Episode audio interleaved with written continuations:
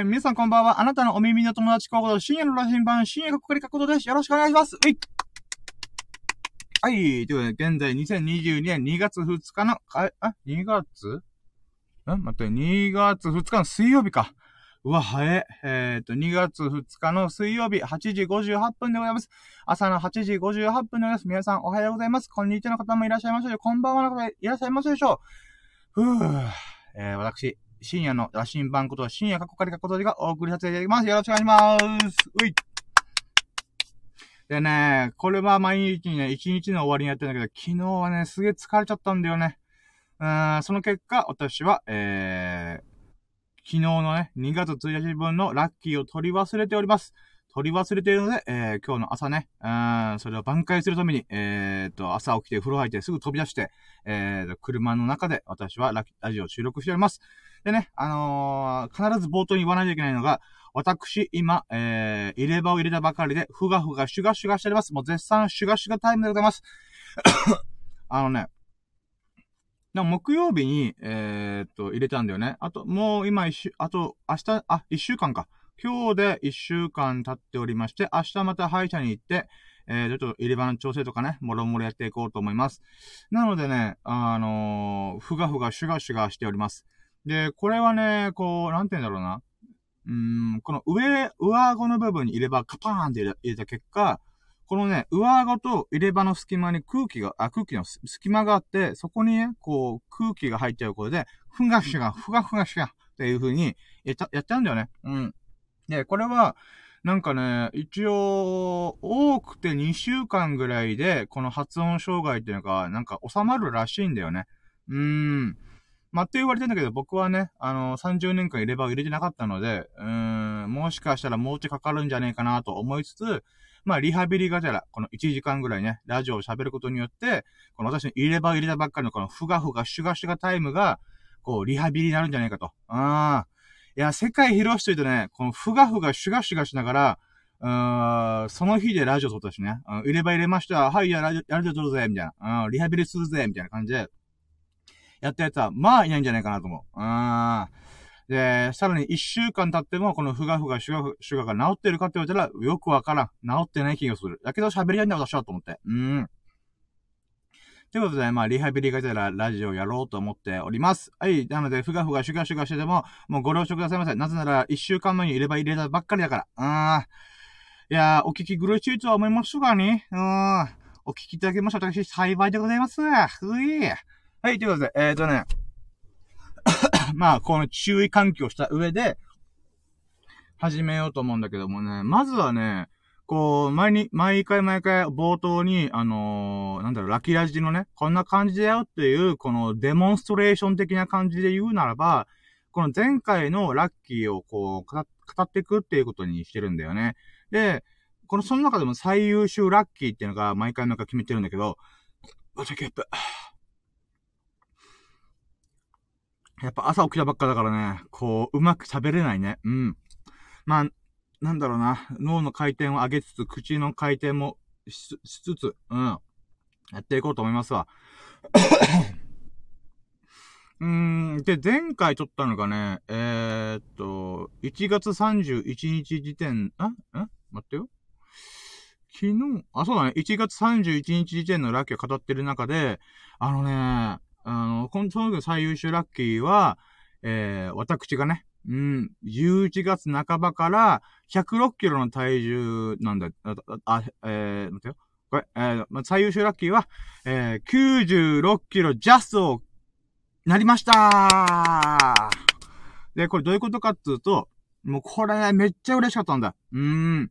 この1月31日月曜日の最優秀ラッキーは、私が106キロの体重から2.5ヶ月かけて、えー、10キロ落として96キロになったっていうラッキーなんですよ。うーん。いや、めっちゃ嬉しかったよ、本当に。うーん。あのね、この11月中旬ぐらいから私は、スケボー乗りたいって急に思い立ったんだよね。うん、おし、俺スケボー乗るみたいな。うん。で、決めたんだけどさ、うん、乗れなかったんだよね。うん。練習してもさ、こう、一般のさ、運動神経上だったら、じゃあ1、2時間練習したら、スケボーに乗って、この、なんていうかな、うーん、スケボーこいで、こう、スーって進むぐらいまで行くんだよ。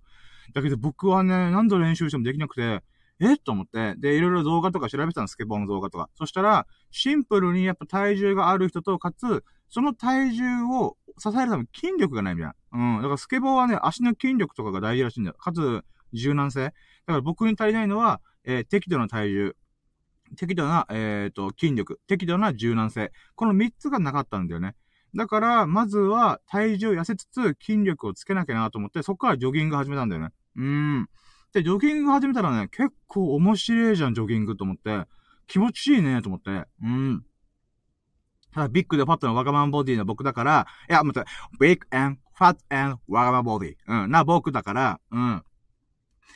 これね、最初1キロ2キロくらいからジョギング始めたんだよ。ウォーキングから始めるっていうのもあったんだけど、僕としては筋力をつけたかったんだよね。だから筋力とダイエットも兼ねて、あのー、もうしょっぱなからね、1キロ2キロぐらいの短い距離からのジョギング始めたんだよね。で、そこから、えっ、ー、とね、12月入る寸前で一気に痩せて、えー、あ、1ヶ月、12月半ばだ、ごめん。えっ、とね、12月中旬、つまり1ヶ月経ったぐらいで4キロ落ちたんだよ。え？っと思って、あ、4キロいけたの？と思って、びっくりしたんだよね。うん。で、そっから、あ、これはダイエット本気でやったらめっちゃ伸びるんじゃねえか、も、めっちゃ痩せるんじゃねえかと思ったんだよね。で、そっから、16時間断食とか始めて、え、ー、と、だから11月半ばから12月半ばまでが、えー、ダイエットするんだけど、ジョギングだけでやってたんだよね。で、そっから、12月半ばから12月末までで16時間断食を始めてみたら、そっからまた2キロやってたんだよ。つまり、えー、1ヶ月4キロやって、0. えー、5ヶ月。で、えー、と、また2キロ痩せたんで、合計6キロ痩せたんだよね。うん、1ヶ月、1.5ヶ月で6キロ痩せるんだと思って、で、そこの時にね、年末に僕は絶対100キロ切るんだと思って取り組んでたんだよ。そしたらね、12月30、30でもう忘れもしない。大晦日寸前の日に、私は99.6キロ行きました。やったね。で、そっから、やったぜつって、で、大晦日ね、友人と遊んだりとかして、で、まあ、正月太りを繰り返して、また100キロにカムバック。うん。したんだよ。で、1月ね、うん。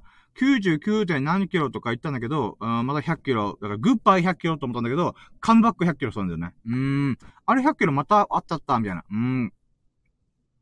やって、これはあかんぞと思って、で、ね、友人の、私の、このラッキラジオもゲストでよく来てくれる、この、七福神のエビスタンマこと秀樹さん。秀樹さんがアイディアくれて、あの、1月中に96キロ行けば10キロ、マイナス10キロにならないみたいな。はめっちゃそれいいと思って。なんかね、目標を決めあぐねてたんだよね。うん、5キロごと減るか。でも5キロって微妙なんだよなと思って。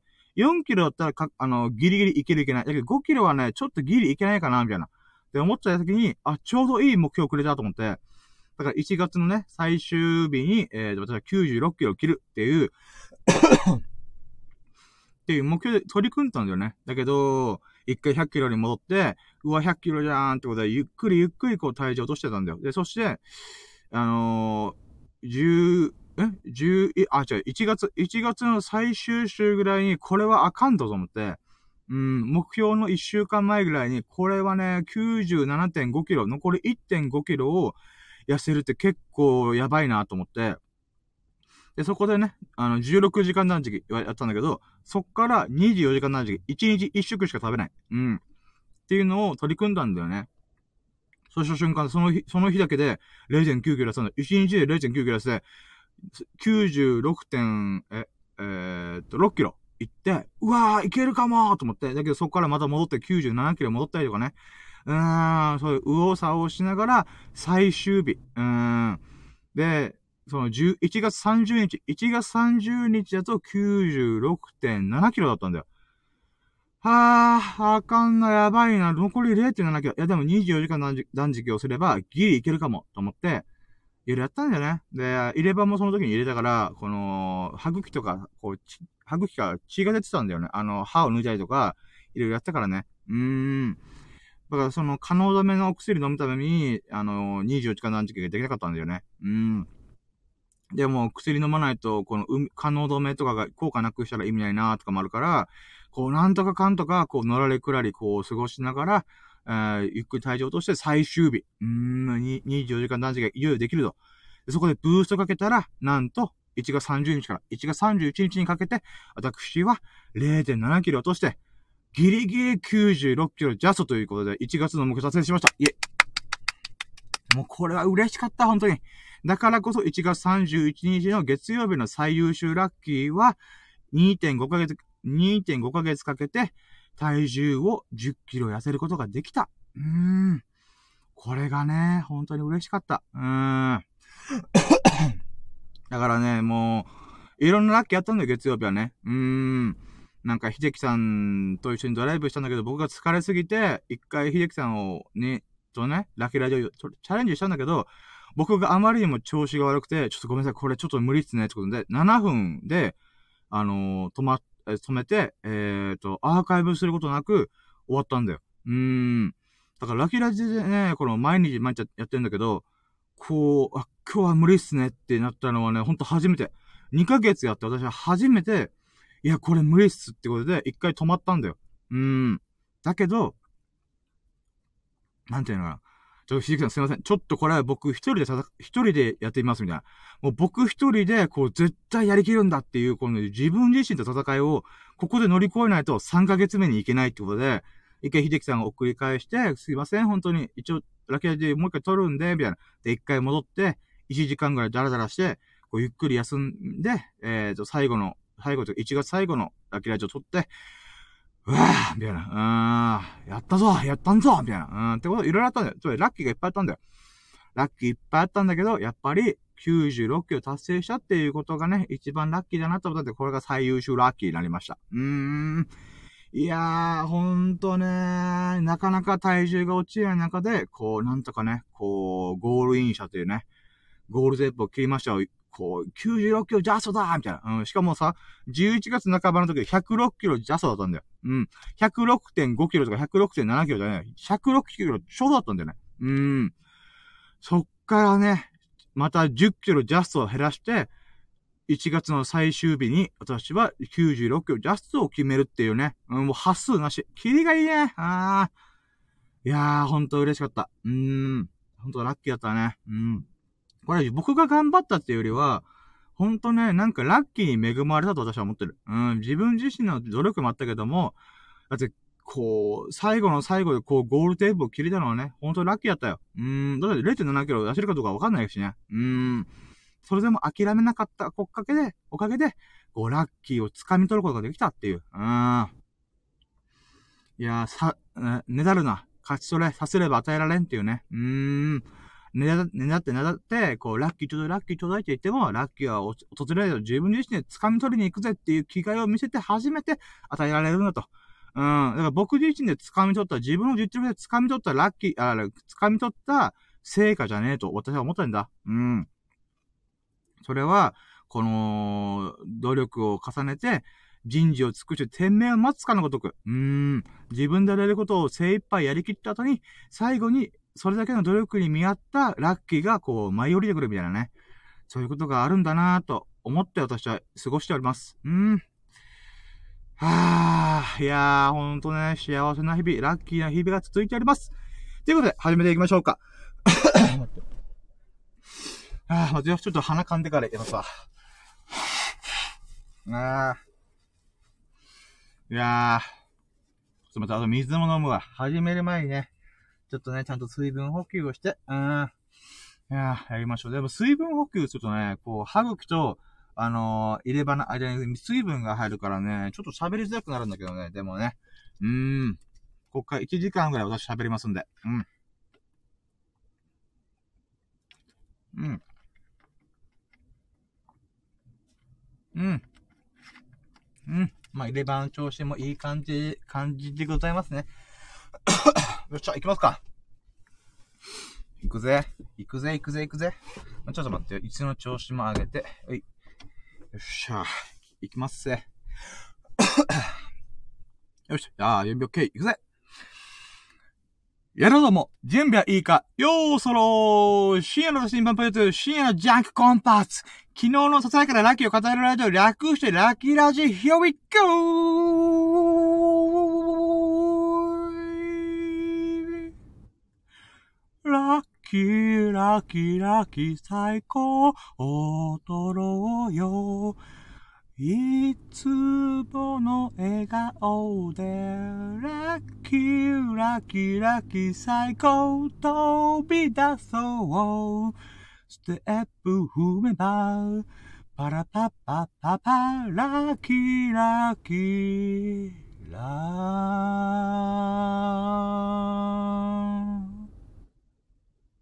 はい、ということで始まりました。よろしくお願いします。えー、2022年1月2日、かえー、水曜日の、えー、朝9時14、13分、えー、ラッキーラジ56、4回目、シャープ64回目の昨日のささやかなラッキーを語るラジオ、ラッキーラジでございます。よろしくお願いします。えー、私、深夜の羅針盤こと深夜、過去仮過去閉じがお送りさせていただきます。いやー、2月入りましたね。うーん、2月になりましたよ。私はね、こっから、92キロか90キロ、どっちに行こうかなと思った中で、あえてね、え、1月で90、え ?99、え ?100 キロから、100キロから96キロになったってことで4キロ痩せたと。だからね、こっからもっと痩せようと思って、一応ね、4キロいくらで92キロ。うーん、だけどここはあえて90キロ行こうかなと思います。うん。そうね。うん、96、90キロ、ジャスト。うん。それを目指して取り組んでいこうと思います。一応ね、秀樹さんからアイディアがあって、90キロ目指せばいいんじゃんっていうね、もう気軽なね、あいや、6キロきついぜって思ったんだけど、まあでも確かにね、この、秀樹さんからね、こう、10キロ痩せたことになるじゃんってアイディアもらったんで、だったら、もうそのね、このエビス様の神のお告げをね、私は、こう、素直に聞いて、受け止めて、90キロ行こうかなと。残り6キロ、今月中に痩せる。うん、だからもう、ブーストかけまくって、私はこの2月をね、過ごしていきたいと思います。うん。んでね、えーと、まあ、今月の体重が、まあ、90キロいくっていうね、目標も昨日立ってたんで、まあ、これもラッキーにかぶされるんだけど、えー、まずはね、あの、ラッキーラジの概要と流れを喋っていこうと思います。はい、ということで、うい。ということで、まず概要。えー、ラッキーラジはね、ラッキーは便乗できる。いえってことなんだけど、うん、ラッキーは便乗できると私は思ってんだ。っていうのは、ふがふがシュガシュガしてるのえっ、ー、とね、ラッキーは便乗できる。ラッキーは、えー、乗乗っかることができるってことで、やってんだけど、じゃあどういうことかっていうと、まあ、基本的にこのラッキーラジで、ラッキーラジ、ラッキーラジでは、僕がね、あの、一日で巻き起こった出来事の中で、ラッキーが、え、あんなラッキーがあった、こんなラッキーがあったっていうのをカウントして、あカウントしてって、1ラッキー、2ラッキー、3ラッキーで数えていくんだよ。うん。で、それを語っていくだけの、ほんとシンプルなラジオ。そして自己満足のラジオ。うん。なんだけども、あのね、えー、このラジオやってる中で、やっぱりね、1日20個30個ぐらいのラッキーが出るんだよね。で、そのラッキーをね、こう、リスナーさんが聞いてる中でさ、あー、なんか、ささやかすぎてしょうもねラッキーばっかだなと思うんだけど、あ、それ確かに深夜ラッキーだよね、みたいな。うーん。なんか聞いてる人がさ、僕のラッキーを聞いていく中で、あ、確かにそれラッキーじゃんみたいな。って思ってくれたら、何が起きるかっていうと、聞いてるあなたの中にラッキーが芽吹いて咲き誇ってるってこと。うん。そう思ってんだ。どういうことかというと、僕が体験したラッキーを語って、あなたが本当に、あ、それ深夜ラッキーだよ、みたいな。うん。って思ってくれたら、何が起きるかと、あなたの頭の中にさ、ラッキーがイメージできてるんだよ。うん。イマージンできてるわけ。うん。どういう、そうすると何が起きるかというと、あなたが体験してないはずのラッキーを、あたかもあなたが体験したかのように感じられる疑似体験できるってこと。だから、あなたのラッ頭、頭の中に僕のラッキーが芽吹いて咲き誇ってる。そういうことなんです。はい。ということで、うん。だから僕はひたすらラッキーを語っていく。だけど、その中でさ、あ、もう深夜どうでもいいラッキー、ささやかすぎるよ、それは。っていうラッキーもいっぱいあると思う。だけどさ、確かにそれラッキーだよって思ってく、思う、思ったらね、聞いてるあなたが。そしたら、あなたのな、あなたもラッキーに便乗できるってこと、できてるってこと、そう思って私はやってる。で、これはね、逆のこともいっぱいあったんだよ。うん。これはね、僕、ありがたいリスナーさんがさ、このラッキーラジオを始めた、ほんと、1、1回目とか2回目の時に、あのね、あこんなラッキーがあったんですよっていうコメントをくれた方がいれた、いやね、ありがたいなと思って。うん。そしたらさ、その人が、あの、温泉行って、この海沿いのね、綺麗な海が見える露天風呂に行ったのって。そしたら、あの、たまたまお客さんが誰もいなくて、貸し切りの露天風呂になった、なったっていうラッキーを聞いたんだよ。そしたらめっちゃいいっすね、そのラッキーって僕も思ったんだよね。そしたら、頭の中で、僕の頭の中でさ、こう、行ったこともない海沿いの、あ、ゲップ。ごめん、汚いね。ゲップしたよ、今。うん。海沿いの綺麗な、こう、露天風呂。海を眺めながら、こう、穏やかな気持ちでさ、うん、入れる露天風呂があるわけじゃん。そこに貸し切りの露天風呂、うん、ザッパーン、カコーンとかね、そんな音しながらも、こう、湯煙の中で、うーん、この外のこの水平線を眺めながら、こう、あったかい、あの、温泉に使ってね、しかも貸し切りっていうね、そのラッキーが頭の中にイメージしたの。そしたらさ、僕もその、その温泉に使ってるよ、かのような気持ちになったんだよね。うーん。自分が体験してないはずなのに。うん。そしたら僕も心の中、僕の心の中にさ、ラッキーが芽吹いて咲き乱れたってこと。うん。そしたら、あれ？これ逆もあるんじゃないと。僕がラッキーを語っていく中で、こんなラッキーがあったんですよっていう風に言うと、うん、頭、聞いているあなたの頭の中で、ラッキーがね、こう芽吹くんじゃないかなと。うーん。これはいいぞと思って、だからこれがね、ラッキーは便乗できる、イエイっていうコンセプトで始まりました。うん。でね、あの、皆さんにもお願いがあるのが、ぜひ最近、あなたの身に起きたラッキーをね、あの、ぜひコメントしてほしいと思ってるんだ。まあ、最近のラッキーでもいいし、いや、もうね、覚えてる限りで一番こんなラッキーがあったよっていうやつでもいい。とりあえずね、あの、コメント、あ、ライブ配信中のコメント欄、アーカイブの音声のコメント欄、もしくは、えー、あの、レター機能を使った、あのものでもいいや。うん。まあ、でもあなたのラッキーをね、随時募集してます。あ、コメント持っとこう。うん。あなたのラッキーをお待ちしております。音符マーク、音符マーク、音符、はい。はい。今コメント入れた。あなたのラッキーお待ちしております。はい。ということで。で、まあね、これはね、あの、皆様のラッキーを、こう、シェアしていただくことによって、私が、あなたのラッキーを疑似体験できて喜べるっていう、そんなね、うん、私が喜ぶ企画なんで、企画というかお願いなんですけども、まあ、そ、その中でさ、思うのが、あのー、なんで、こんなしょうもね、ラジオやってる、深夜を喜ばせねえといけねえんだって思う人もいると思う。うん。だけどね、皆さんにもよ、このコメントをしてくれた皆様にも、ラッキーがあるんです。うん。ちょっとどういうことかっていうと、ラッキーはアウトプットすることによって二度味わえるってこと。どういうことかっていうと、アウトプットすると言語化なんだよ。言語、言葉にする。うん。言葉にするっていうのは、人間は基本的にはイメージの生きるものなんだよ。そのイメージを言語化するときに、この感覚なんだよ。感覚を言語化するってことは、このいろんなこぼれて、例えばカレーライス食べたとするじゃん。カレーライス食べてさ、じゃあカレーの美味しさとか、どういう味わいがあったか言ってみみたいな。そしたら、もうめっちゃ時間かかるんだよ。うーん。あ、うまい。うん、このスパイスが後から効いてきて、あ、辛い。だけど、この辛い刺激な感じが、自分のこの舌、ベロをすごい刺激して、いい感じに美味しく食べれるってことって、今すげえ長く喋ったじゃん。だけど、これさ、カレー食って、あ、うまい。このカレー食ってみ？ってやったら、うん、オッケー、食ってみる。みたいな感じで、この感覚を共有するのは、このカレーを食わせたらそうなるわけなんだけど、言葉でそれを伝えるって難しいんだよ。だけど、つまりこれ、これってどういうことかというと、感覚っていうのが100型としたら、言語化することによって、あの、50とか30とかにこう減ってくんだよ。この感覚を伝えようと思っても、言葉が、なんていうか、このザルみたいに、こう、感覚がザバった時に残っちゃうんだよね。うん。言、残りは流れて、流れ去っていくんだよ。うん。そうなってくると、網に残った言葉だ、あ、感覚だけが言語化されるんだよ。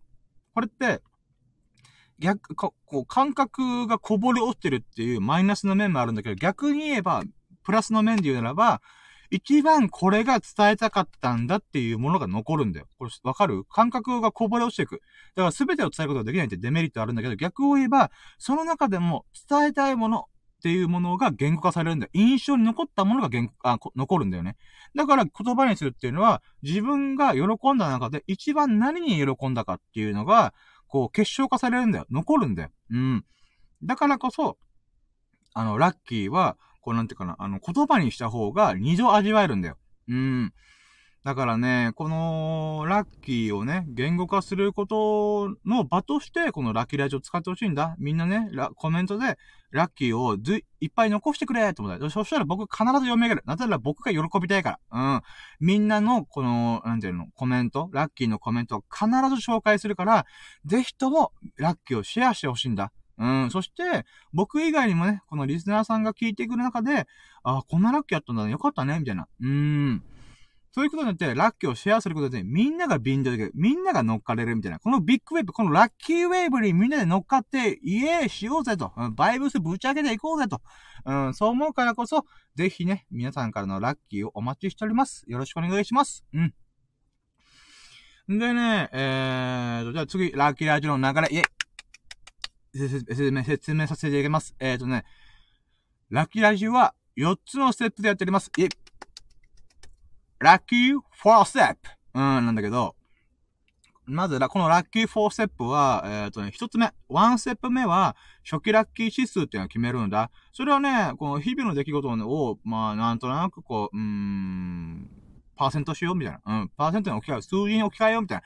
うん、だから今日は、30%だったかな。いや、70%かな。いや、90%いや、120%いや、150%いや、200%みたいな感じで、うん、とりあえずね、ざっくりね、今日、今日っていうかその日一日を、まあ、そこまで振り返らずに、一回、うーん、今日のラッキーはね、あ80%ぐらいかなみたいな感じで、とりあえず初期ラッキー指数出してみるんだ。うん。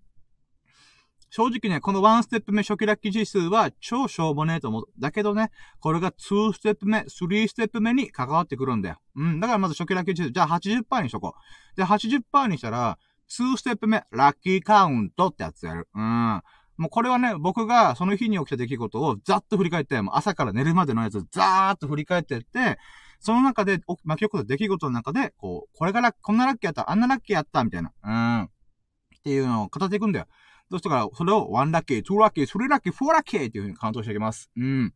で、だいたい1日でね、20個、30個くらい出てくるんだよ。うーん。だけどさ、このラッキーカウントをやりたいがために私はラッキーラジやってる。うん。誰も聞いてなくても私は、ラッキーラジでひたすら喋るんだみたいな。うん。私は喋りたいんだってことで、毎日毎日1時間ぐらい喋ってんだけど、その1時間喋る中で一番僕が楽しみにしてるのがこのラッキーカウント。2ステップ目がやりたいがために、もう1時間2時間喋ってる。うーん。まあ、ほんと自己満足なんだけどさ。で、このラッキーカウントが何が面白いかっていうと、ラッキーは忘れちゃうの。うーん。みんなさ、あの、ラッキーをさ、じゃあその日とか昨日のラッキーを思い出してごらん。絶対忘れてる。うん。で、その中で僕は毎日毎日20個30個出してんだよ。うん。20個30個、僕はね、平平ボンボンのささやかな日々を過ごしてるんだけども、みんな20個30個あるんだよ。だって僕で20個30個あったら、みんなにも20個30個あるはずなんだよ、ラッキーは。だけども、みんな忘れてんだよ。うーん、とか友人に聞いてみたらさ、うん、ラッキー、いや、あんま、な、え、あったかなみたいな。って言うんだよね。えだけど、一緒に過ごしてたら、あの、昨日一緒に遊んだじゃん。うん。麻雀したじゃん。麻雀したことってラッキーと思う。だってメンツ揃えるのすげえ大変だよ、あれ、みたいな。だから麻雀できるに人口がたとえさえも少ないのに、かつ、時間も、こう、いっぱい使うじゃん、麻雀。徹夜でやってやればするじゃん。そう考えたら、麻雀ができて、かつ時間もあって、かつそのタイミングが合わないと、麻雀の4人のメンツが揃わない。そう考えたらラッキーと思う。あ、確かにラッキーだね、みたいな。うん。とか、朝、うーん、なんか青信号で出社できたとかね。うん。う、めっちゃあんじゃん、ラッキーあんじゃんって言うんだけども、みんな忘れちゃうんだよね。うん。で、だからね、あ、そうか、ラッキーって忘れるんだと思って。で、僕がね、こう、64回、64日やってんだよ、私は。うん。まあ、今日みたいにね、昨日のラッキーを語るとかやってるんだけど、基本的には、1日必ず振り返ってる。うん。えっ、ー、と、ラジ、ラジオを毎日はできてないんだけど、ほぼ毎日なんだけど、でも僕は12月1日から、この、えっ、ー、と、年末、あ、年末じゃない、えー、今日、この時点まで、1日も振り返らなかった日はないんだよ。うん。で、そんな僕ですらさ、うん。毎回ね、このラッキーラジでこのラッキーカウントするって瞬間は、10個15個ぐらいかなとか言ってんだよ。うん。だけど、20個30個行くんだよね。倍ぐらい行くんだよね。ってことは、倍ぐらいのラッキーを忘れてんだよね。うん。こんな毎日やって僕ですら倍ぐらいのラッキー、あ、半分ぐらいのラッキー忘れてんだよ。うん。だからそれを思い出すっていう、このラッ、思い出すプロセスがラッキーカウントなんだよね。もうその時めっちゃ喜ばしいよ。もうほんと自己満足なんだけど、うわ、そういえばあんなラッキーあったやうわ、このラッキーあったじゃんみたいな。こんなでっかいラッキー俺忘れてんじゃんとかね。あるんだよね。うん。だから思い出すときにさ、はぁーって言って、もう、ラッキーをね、もう一回味わってんだよ。うん。ラッキーはね、思い出して言語化することによって、何度も何度も味わえる。スルメのように味わい深いものがラッキーなんだよ。うん。だからこの思い出すっていうか非常に大事なんだよね。うん。なぜならさ、これちょっとラッ、2ステップ目ちょっと、あの、の説明ちょっと膨らませるんだけど、人間の脳みそっていうのは、基本的には、あのー、忘れやすいんだよ。これはね、だいたい十何時間、17時間とか24時間経つと、基本人間は1日の7割ぐらい忘れ、忘れてるって言われてる。つまり印象に残った3割しか覚えてないっていうのがあるんだよね。うん。だからみんなさ、昨日何のご飯食べたって言って忘れてんじゃん。うん。そんなもんなんだよ。うん。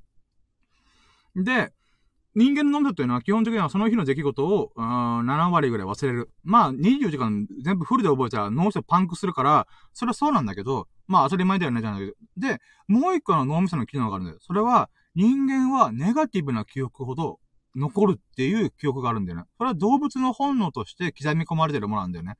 どういうことかっていうと、例えばさ、ワニがいる湖がありますっていう時にさ、動物でさ、僕が馬だとして、カッパカッパカッパカッパって言って、で、そしてワニがガバーンって来て、はあ、食われるっつって、この泉は恐ろしいやつって、こう、なんていうの、なるわけじゃん。あ、ワニのいる湖はもう二度と近寄らないようにしようって思うわけじゃん。はあ、恐ろしや、恐ろしやってなるわけじゃん。で、僕が馬だったらいいよ。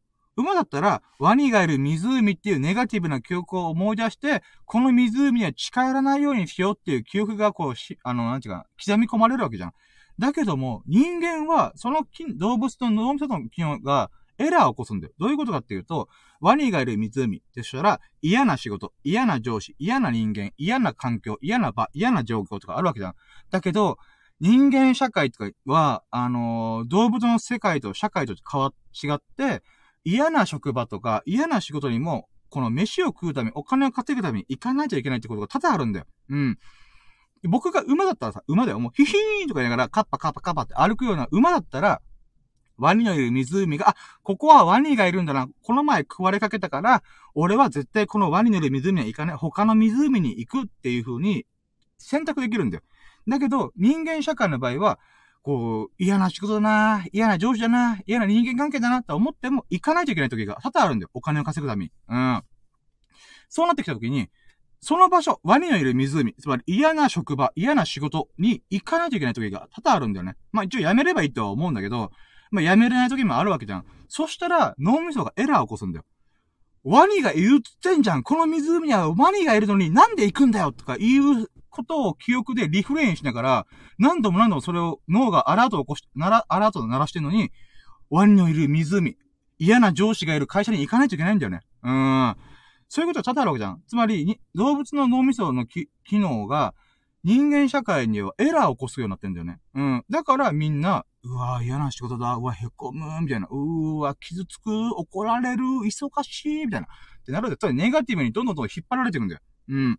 だから動物の脳みそだったら、ネガティブな記憶は脳に刻み込まれた方がいい。だけど、人間社会の場合は、嫌なものが何回も何か、嫌な記憶が刻み込まれてると、それがその場所に何回も何回も行かないからエラーを起こすんだよね。だからこそ僕は、ラッキーを思い出した方がいいと思ってんだ。自分じゃポジティブな記憶を意図的に自分で意識的に思い出すことによって、この嫌なネガティブが溜まりまくっている、ストレスが溜まってるものに対して、ストレスが100ですドーンって時に、こっちも自分の意識で、いや、これもラッキー、あれもラッキーって言って、ささやかなラッキーをカウントしていくことによって、100、100対100でバランスを取るみたいなね。うん。そうすることによって、この、設置がない日々を、過ごしていく。うん。そんなね、活力になるんじゃないかなと思って私はもうラッキーをひたすら語っております。で、基本的に2ヶ月経ってさ、思うの、2ヶ月このラッキー味を継続、継続して思うのが、まあ、私、この2ヶ月最高な日々を過ごさせていただきます。うーん。まあね、なんかね、こう振り返ることにさ、よって、この瞬間瞬間のラッキーを思い出すっていうのもあるんだけども、その分ね、こう、ネガティブなものに負けないぐらい、人生最高だな、この日々最高だなっていうのをね、あの、思いながら過ごせてる。ほんと、夜寝るときさ、グースかピースか寝れるよ。ああ。だって俺昨日も10時間、14時間くらい寝たからね。ああ、まあ、疲れてたけどさ、疲れてたのもあるんだけど、グースかピースか寝れたよ。ああ。でもそのメンタルを保てるのは、このワニない、ワニのいる湖に行かないっていう状況に匹敵するぐらいの、なんだ、美味しい水が飲める湖に毎日毎日行ってると私は思ってるから、まあ、まあまあ、うん、まあ、ちょっと例えがおかしいけど、まあいいや、うん。だからね、うーん。だからこそ私はこの2ステップのラッキーカウントが非常に楽しい。自分で自己満足だけど、めちゃくちゃ楽しい。うん。まあ、喜び、喜びをね、もう一回こう思い出してるっていうのもあるから、うーん。だから、ラッキー体験した時に一回目味わってるわけじゃん。一回目の喜びが、喜びのビッグウェーブが来るわけよ。うん。だけど、ああ、忙しかったな、今日。ああ、上司に怒られちゃった。ああ、へこむっていう中で、いや、今日もラッキーラちゃったら、グースかピースか寝れるんじゃねえかってやってみたら、うわもう上司に怒られることどうでもいいや。忙しかったらどうでもいいや。うん、今日もラッキーだった。グースかピースかって寝れるんだよね。うーん。いやー。何？あ、待って、もう、もうなんか今何喋ろうとしたのか忘れちゃったな。まあいいや。ちょっと待って、水飲む。急、なんか、ここでね、2ステップ目の紹介をさ、長ったらしくやっちゃうから、これ毎日毎日やってるから、ヘビーリスナーのさ、スサノーくんが、いや、あの、深夜さ、あの、ちょっと、この流れ、概要の流れを喋りすぎたからさ、もうちょいコンパクトにできないかなっていう要望もあった。だけどごめんと思って。うーん。僕のね、こう、喋りたい欲求がさ、こう、脱線を、に脱線を重ねてしまうんだよ、ということでね。うーん。どういう、待って今、待って、そのスサノーくんから長いてきた。やったありがとう、聞いてくれてんだ ああ、お仕事中聞いてくれありがとう嬉しい長いってコメントがスカーンと入ってから、いや、スサノーくんごめんね、毎回毎回。また今ね、ラケージャの流れの説明の2ステップ目だから。あ、でも聞いて、今ね、スサノーくんがコメントしてくれて、あの、スサノーくん聞いてらっしゃるんだったら、もう、ここから私、ちょっと3ステップ目、4ステップ目、もうパパッといきますわ。うん、もう、スサノーくんに向けてこと喋ってるから。うん、ありがとうね、いつも聞いてくれて。うん。はい、ということで、えー、じゃあ、まあ、早速3ステップ目が、3ステップ目は、最終ラッキー指数、イェイってことなんだけど、最終ラッキー指数は、1ステップ目の初期ラッキー指数、2ステップ目のラッ、えー、っと、ラッキーカウント、含めて、これがね、複製になってんだ。うん。んで、最終ラッキー指数はさ、こう、ポイントなのが2ステップ目で、必ずラッキーを忘れてるから、それを思い出すことによって、あ、このラッキーもあった、みたいな。だから15個ぐらいのラッキーないかなと思ったけど、数えてみたら30個あるんだから倍ぐらいあるんじゃないかとったら、やっぱ初期ラッキー指数が70%、80%だとしたら、いや、140%あるね、とか。うん、これ思い出すことによって、うーん、もっとラッキー指数が上がるわけじゃん。ラッキー指数。うーん、70%か120%みたいな。あ、じゃ上がるんだけど、まあ、これはね、正直数字ガバガバだねえかとか、うん、なんていうのうん、自白自演、自己満足、マッチポンプじゃねえかと思うんだけどもね、これ毎回言ってないから、ラッキーは主観なんだよ。ラッキーは客観的、主観的の、主観な、主観的なんだよね。つまり、僕の心がその出来事に対して、ラッキーかアンラッキーかを決めてる。スサノーくんの心がスサノーくに巻き起こった出来事に対して、ラッキーかアンラッキーを決めてるってわけ。だから僕はこの最終ラッキーシーズンから自己満足、数字ガバガバじゃないか関係ねえと。俺が、俺を、俺の出来事、俺の日々をラッキーと思ってんだ、みたいな。うん。が、そういうことで、まあ、もう自己満足の指数ですよと。うん。この前500%言ったからね。うん。5000%言ったから。うん。そう考え、あ、1000、5000%じゃ、ま、ま、えっと、500%言ったから。うーん。本当自己満足の日々で過ごしてますよ、私は。うーん。まあね、うん、ちょっとね、ほんと、もうちょっと喋ろうかなと思ったけど、その聞いてるんだったら、ちょっと走るわ。うん、4ステップ目。4ステップ目。今日の最優秀ラッキー、イェイってことなんだけど、うん、最優秀ラッキーっていうのは、もう簡単に言うと、だいたい20個30個のその日の出来事のラッキーの中から、えりすぐりのこれがラッキーです、みたいな。うん、さっき冒頭で言ったのは、えっと、1月31日のラッキーは、えー、体重が見事に痩せて、96キロいけましたっていう部分。うん。あ、笹野くん消えた。あ、ショック。あ、まあいいや。しょうがない。そっちまで聞いてくれてありがとう。で、えー、っと、そうね、1月31日の最優秀ラッキーっていうのは、えー、僕がね、ちょうど体重が痩せまくって、96キロ行きました。うーん。これが僕の 1, 1月31日の最優秀ラッキーだったんだよね。うん。まあ、そんな感じで、えー、っと、1日の中で最優秀ラッキーを決めていくんだよね。で、そっから1週間やったら、その7個分溜まった中から一番ラッキーこれだっていう感じで、えー今週の最優秀ラッキー。で、1, 1ヶ月だったら、その中から最優秀ラッキーを決めて、今月の最優秀ラッキー。で、年間通せば、最優、年間の最優秀ラッキーが決まるってこと。うん。ふぅ もう、すさんの長くて長くて、聞いてないんじゃないかな。もう30分経ったからね。あごめんね。とりあえずこれがラッキーラジの概要と流れでございました。いやー30分、30分、40分か、40分喋っちゃったよ。うん。いや、なんか、スサノオくんごめんね。うーん。長かったよね。じゃあ、こっから、あの、まず、ワンステップ目いくぜ。本題いくぜ。まず、ワンステップ目。初期ラッキー指数、イェイってことなんだけど、初期ラッキー指数、えーと、2月1日、火曜日の、えーと、振り返りだから、えー、初期ラッキー指数で言うならば、うーん、そうね。いや、い結構いい子だったから、100、130%! いやあ、待って、あ、待って、いい、言い直す、言いな、ごめん。あの、ダララララが抜けてた。うーん、そうね、2月1日は、うーん、まあまあ、いろいろいいことがあったから、これから語るんだけども、まあ、グースかピースかね、だしね。うん、そういうことも含めて、そうね。では、えー、2月1日、火曜日のさ、あ初期ラッキー指数は、ダルダン !130%! イェイ !113%! 107%! Yeah! うん。ということで、えー、130%でした。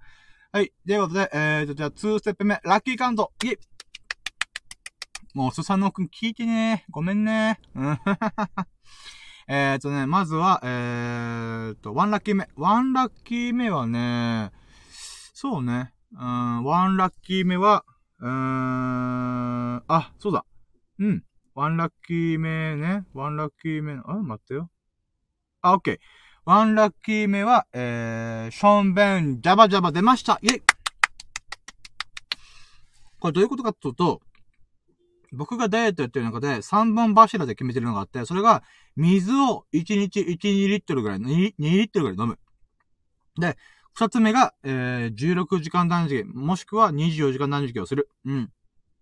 で、えー、3つ目がジョギングとか運動をする。この3つの3本柱で私はダイエットをして、えー、2ヶ月で10キロ痩せることができました。うん。で、その中で、じゃあなんでワンラッキー、ワンラッキー目がションベンジャバジャバなのかっていうと、それはね、僕が、こう、1日に水を2リットル飲めてるっていうことの証明なんだよね。証なんだよね。うん。だからさ、えー、っと、まあ、水いっぱい飲んだらさ、あの、ションベン、日常でもさ、起きてる時でもジャバジャバ出してんだけど、やっぱりね、8時間ぐらい寝てると、8時間分の水分が、こう、溜まってるわけだよね。うーん。それゆえに、こう、ジャバジャバ出ること、出ることによって、私は、あ、いっぱい水飲んでんだな。うーん、うん、よかったよかった、と思って。そう思えるからこそ、朝一発目のションベンジャバジャバタイムが、私はすごいワンラッキーだなと。ラッキーだなと。だからこれがワンラッキーでございます。ということで。うん。で、ツーラッキー。ツーラッキーは、えー、っと、あ、そうだ。うん。体重計乗りました。そして、ツーラッキーは、95.6キロ来ました。イェイあのね、えーと、一応ね、この1月31日時点で96キロジャスト行きましたと。うん、あったんだけど、まあ、そっから、えーと、また20、20、24時間断食したんだよね。1日1食。した結果、そっからさらにまた0.4キロ痩せて、え、95.6キロじゃねえかと思って。うーん。ありがたいね。うん。だからね、それでびっくりしてからさ、おー、やったぜと思って。え、じゃあ残り5.6キロだったら、1ヶ月で90キロいけるんじゃねって思ったんだよね。つまり、それは、3ラッキー目につながる。3ラッキー目、私は、えっ、と、2月の目標を、目標体重96キロから、えー、90キロを目指します。イェイだからね、あの、これちょっと冒頭にも言ったんだけどさ、こう、3ラッキー目で、この目標を設定しました。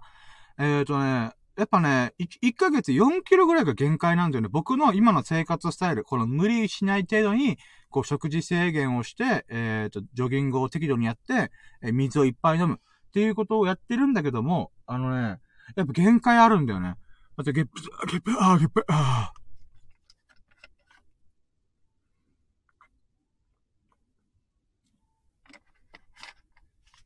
ー。そう、みんな水をグビグビ飲みました。いやー、美味しいね、水。うん。で、あと、鼻も噛むわ。ああ、おい。あ、スサノオくん仕事、仕事の最中に聞いてくれたのにごめんね。いやー、聞いてないよ、今。僕がね、長、長ったらしく概要と流れを喋った結果、本題であるラッキーカウントを聞く前にお仕事始まっちゃったみたいね。ごめんね。いやー、せっかくスサノ君が聞いてるなんか、流れと概要喋るだけで40分喋っちゃいました。てへぺろ。うん。で、3カウント目が、えー、あ、3ラッキー。3ラッキー目が、えっ、ー、とね、95.6キロいったからこそ、今月の体重目標、2月で私は残り5.6キロ痩せるって決めたんだ。うん。まあ、一応ね、あの、実は今日朝体重測ったら96.5キロに、カムバック96キロやってるから、あっちゃーと思ったんだけど、まあでも、目標達成したから、しょうがねえやと思って。なんだけど、まあそっからね、じゃあ、今日のこの時点から、もう私は6.5キロ痩せて、2月中に90キロいきます。うん。1ヶ月で6.5キロっていけるのかなと思うんだけど、1日0.4キロとか0.9キロ痩せる24時間断食をしてるから、多分いけるんじゃねえかなと思うんだよね。うん。だからね、3ラッキー目は2月の目標を決めて、えー、目標体重90キロジャスト。うん。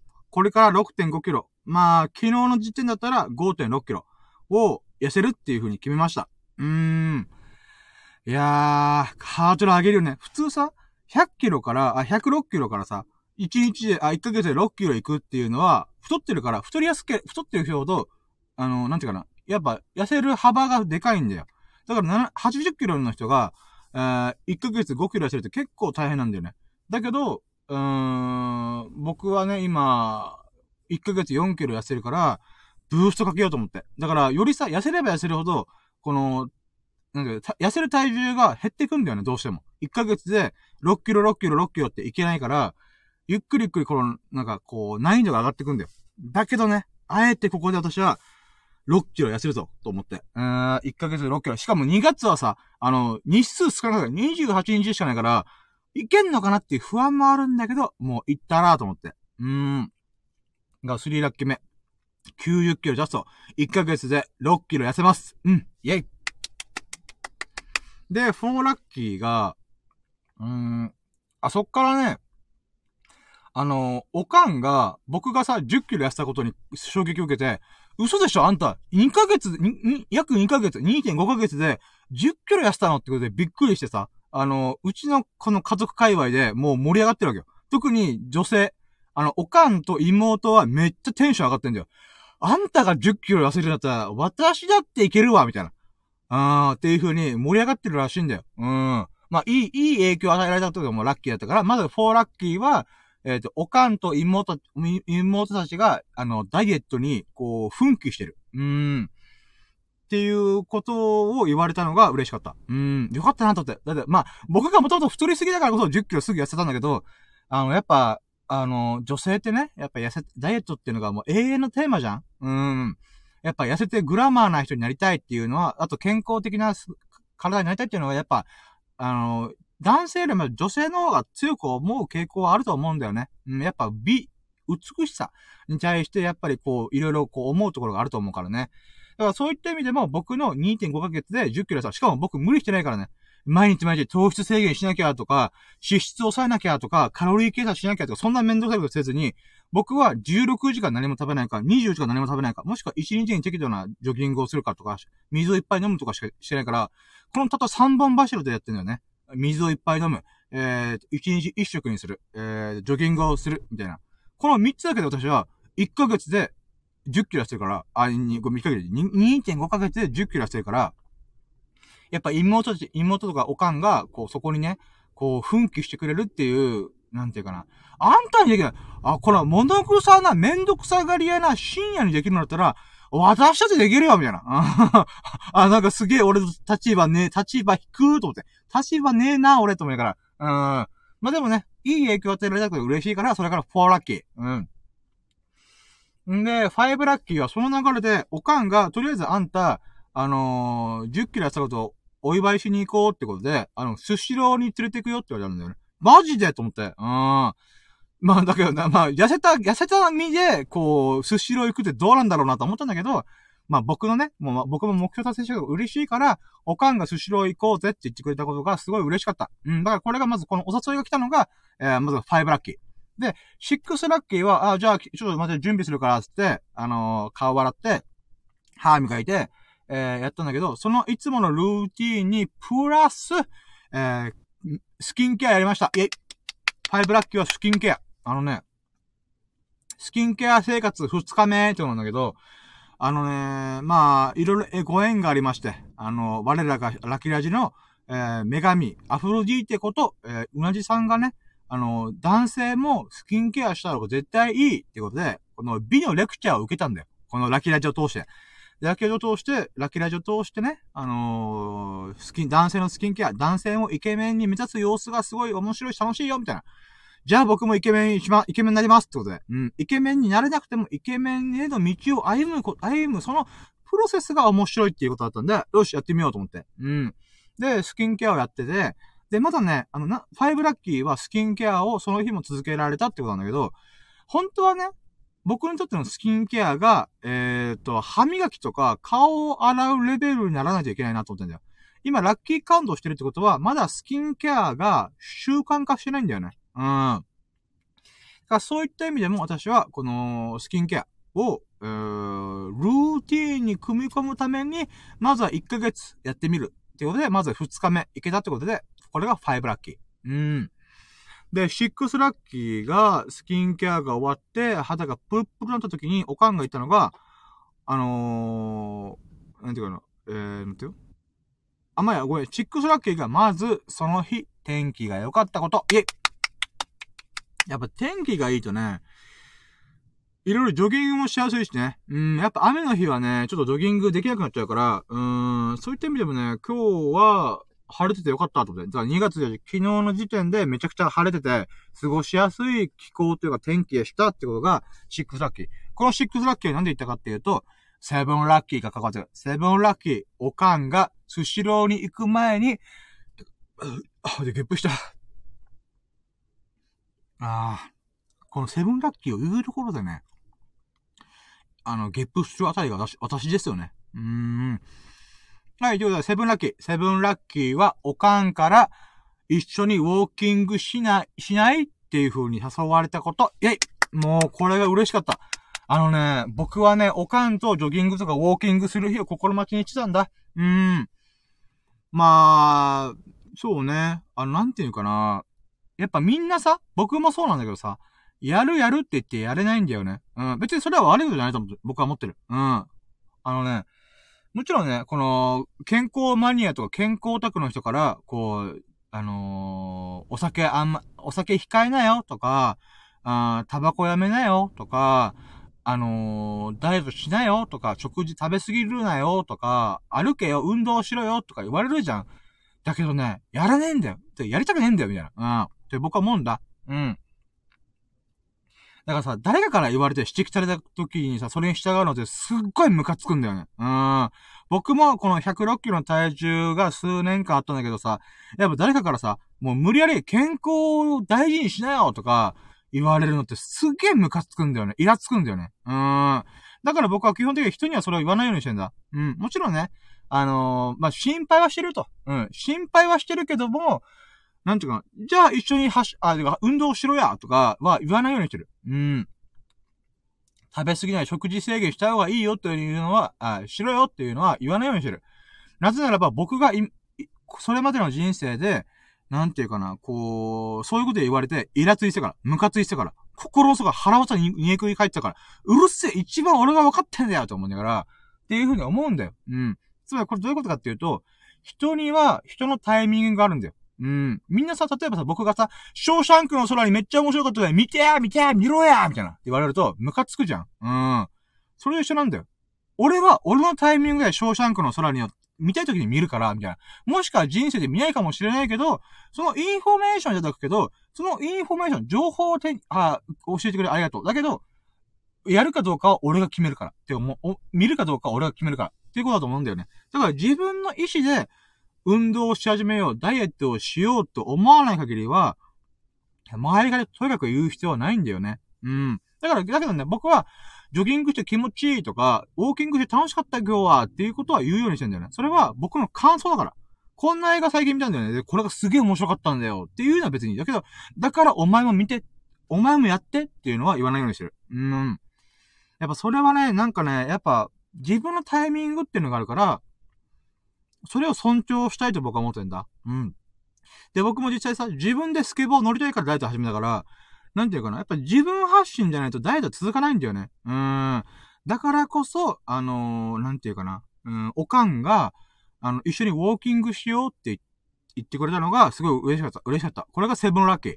で、エイトラッキー、よっしゃーじゃあ行くぜつって、あの、スシローの時間のね、3時間前ぐらい、3時間あ、1時間、あ、2時間前か。2時間前ぐらいに車出して、で、おかん一緒に乗っけて、で、僕がね、あの、いくつか、ここの公園とかはウォーキングしやすいよっていうポイントを知ってから、まあ、スシローに行く道の流れで、この公園で、えっ、ー、と、ウォーキング、ジョギングしようかっていう風にやったんだよね。で、エイトラッキーで言うならば、いつも僕は、運動公園と、あの、海沿いの道とか、あとは家の近くでジョギング、ウォーキングする、してるんだけど、あの、まあ、ここに、この、この場所にあるスシローに行くんだったら、この公園久々に行ってみっかってことで、あのね、ここで運動とかジョギングしやすいっていうのは分かったんだけど、あの、行ってことなかった公園に行ったんだよね。で、そこはさ、あの、そこもまた、あの、海沿いの公園になってて、えー、っとね、ビーチがあるんだよ。うん。で、横にな、横に長く細な、細細長い公園なんだよね。で、もちろん砂遊び場とか遊具とか、ビーチとかバーベキューができる場所とかもあるんだけど、まあ、基本的に海沿いに沿って、こう、細長く、で、2キロ、2キロ、3キロぐらいかなの公園があるんだよね。この横幅の海沿いの。うん。で、そこに、ほんとね、数年ぶりぐらいに行きました。うーん。だからね、だからおかんを連れて、こう、海沿いのね、この細長い運動公園というか、海浜公園まあ、公園に行けたこと、ビーチ、ビーチがある公園に行けたこと、これがエイトラッキー。だから数年ぶりに行ってね、なんかね、やっぱ気持ちいいなと思って。うーん、バスケットコートとかもあるし、あとね、こう、その海沿いがね、連結しまくってて、あのー、別の公園があるんだけど、球場があるんだよ。うん。で、そこにも繋がってて、結構ね、走ろうと思えば、延々と走れる場所なんだよね。うーん。あ、ここもここでいいから、今度、えー、行ってみようかなと思った。うーん。そういうね、自分ではなかなか行かない場所というか、なんかちょっと違うかなみたいな、って思う場所にね、こう、行けるっていうのもまた嬉しいもんだよね。うーん。だから、おかんがスシローに行こうって言って、かつ、おかんが一緒に走ろうみたいな。一緒にウォーキングし、一緒に運動しようみたいな言わないと、私はその公園に行かなかったからね。うん。いやー、ありがたいね。人の縁に恵まれて私は、人の縁に導かれて、新しい公園でウォーキング、ジョギングができるっていう。うん。これが8ラッキー。で、9ラッキー。9ラッキーはね、あの、おかんがすぐ歩こうとするから、いやいや、待て待て待て。ちゃんと準備運動をしてから、えー、やろう。いや、でももう歩く、歩く、もう時間もったいないから、ってことで。あ、そう。あ、じゃあ分かった。じゃあ、おわ、俺は、えっ、ー、と、ジョギング、あ、ジョギング、準備運動をして、ウォーキング1キロして、ジョギングするようにしてるから、ちゃんと怪我しないように、こうやってるから、あ、おかんはおかんで走って、あ、歩いて、ワイワイワイで、あのー、動くかって決めて、おかんがちょっと一瞬寂しそうにするんだよ。え？みたいな。で、やったんだけど、でもね、なんか、僕の中でさ、ウォーキングとジョギングって基本的には一緒に走らない方がいいって僕は思ってんだ。なんでかって言うと、やっぱペースが違うんだよね。ペースが違うっていうのもあるし、かつ喋りながら歩くとか、喋りながら運動するって僕からすると結構疲れるんだよね。うん。なんでかっていうと、あのー、僕は結構ね、1時間ぐらいウォーキング、ジョギングするんだけど、結構自分の体との対話だと思ってるからさ、自分の体の調子、あ、今、息上がって、あ、ちょっとペース早すぎたかも、とか、あのー、あ、ちょっと足が変な感じするな、とか、あ、靴紐が緩んでんな、とか、こう、あ、腕の振りとか、あ、フォームちょっと変えてみようとか、なんかね、1時間ずっと僕は、えー、なんていうかな、うん、自分の体と対話してんだよね。もしくは自分の好きな音楽をかけて、こう、気分を上げながら、一人で走るとかいうのが慣れてるから、から誰かと一緒に喋るっていうのがね、結構、なんか難しいなと思ったんだよね。うん。で、おかんとしては誰かと一緒に歩いた方がいいって言うけど、でも僕もね、あのー、一人で始めたから、一人で始めないと、誰かと一緒にいないと、運動しないっていう癖もついたらあかんかなと思うから、まあ、ちょうどいいかと。じゃあ、おかんはまあ、せっかく1時間、こう、時間取ってるから、もう1時間もったいないって言ったら、もう早く動いて、少しでもこの運動距離を、あのー、上げたらどうかな、みたいな。で、1時間あれば大体ね、5、6キロぐらい歩けるはずよ、ってことで、まあ、それでね、あの、おかんは、ごろ、じゃあ行ってくるわ、つって、えー、じゃあ1時間後に僕の車に集合ね、つって、えー、なってね。だから、おかんと一緒に走るっていう話だったけど、まあ、おかんと別行動をしながら、こう、なんていうか、えー、走ることになったんだよ。でも、海上の道だからさ、ちょうどさ、あの、必ず勝ち合うなっちゃうんだよ。お互いが違うルーツで走っても、往復するから必ず勝ち合うから、あ、それもそれでいいなと思ってさ。うん。なんかそういう、なんか、えっ、ー、と、思いで、えっ、ー、と、ね、スタートしたんだよね。うん。だからナインラッキー言うならば、あえて、おかんと別行動をすることによって、おかんのこの運動を一人でもやるっていう、うーん、なんていうかな、きっかけになれればな、とかいうのもあるし、僕も僕で僕のペースで動きたいっていうのもあるから、うん、まあ、ちょうどいい、なんか、流れになったなーっていうのが9ラッキー。で、10ラッキーは、えー、っと、まず僕が、えー、っと、ウォーキング1キロ、あ、準備運動を入念にして10分ぐらいして、ウォーキングで10、あ、10、ん ?10 何分かけて、1キロゆっくり歩いて、えー、っと、ジョギングが2キロ走りました。イェイでね、本当はさ、3キロ4キロ行きたかったんだけどさ、暑かったんだよね。日差しがすごい強くて、あの、体力が奪われて、僕ほんとね、暑がりだからさ、あのー、ちょっとね、夜の方が運動しやすいんだよ。うん。だからね、そこは残念だなと思ったけど、でも体調悪く、これから寿司を食いに行くから、体調悪くなる前に、ちょっと2キロぐらいで、こう、うち、切り上げようと思って。うん。でもその判断間違ってなかったなと思うから、暑かったしね。もうおかんが帰ってくる前に車に戻ってクーラーガン掛けして、あー、暑いみたいな。あー。あーっていう感じで。だからこれ3キロ無理に走ったらちょっと最長崩し、崩してたなと思うんで、なおさらね、ちょうど2キロぐらいちょうどいいかと思って。うん。これがまず10ラッキーで、11ラッキーは、えっ、ー、と、おかんが、えっ、ー、と、1時間フルで歩き歩き、ウォーキングしてきました。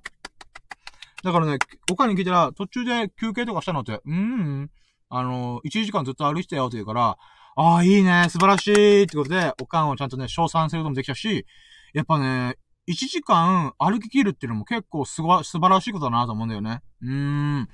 しかも、急にジョギングとかね、やり始めたら、膝とか、膝とかも壊すから、まずは運動する習慣をつけることが非常に大事だなと思ってんだ。うーん。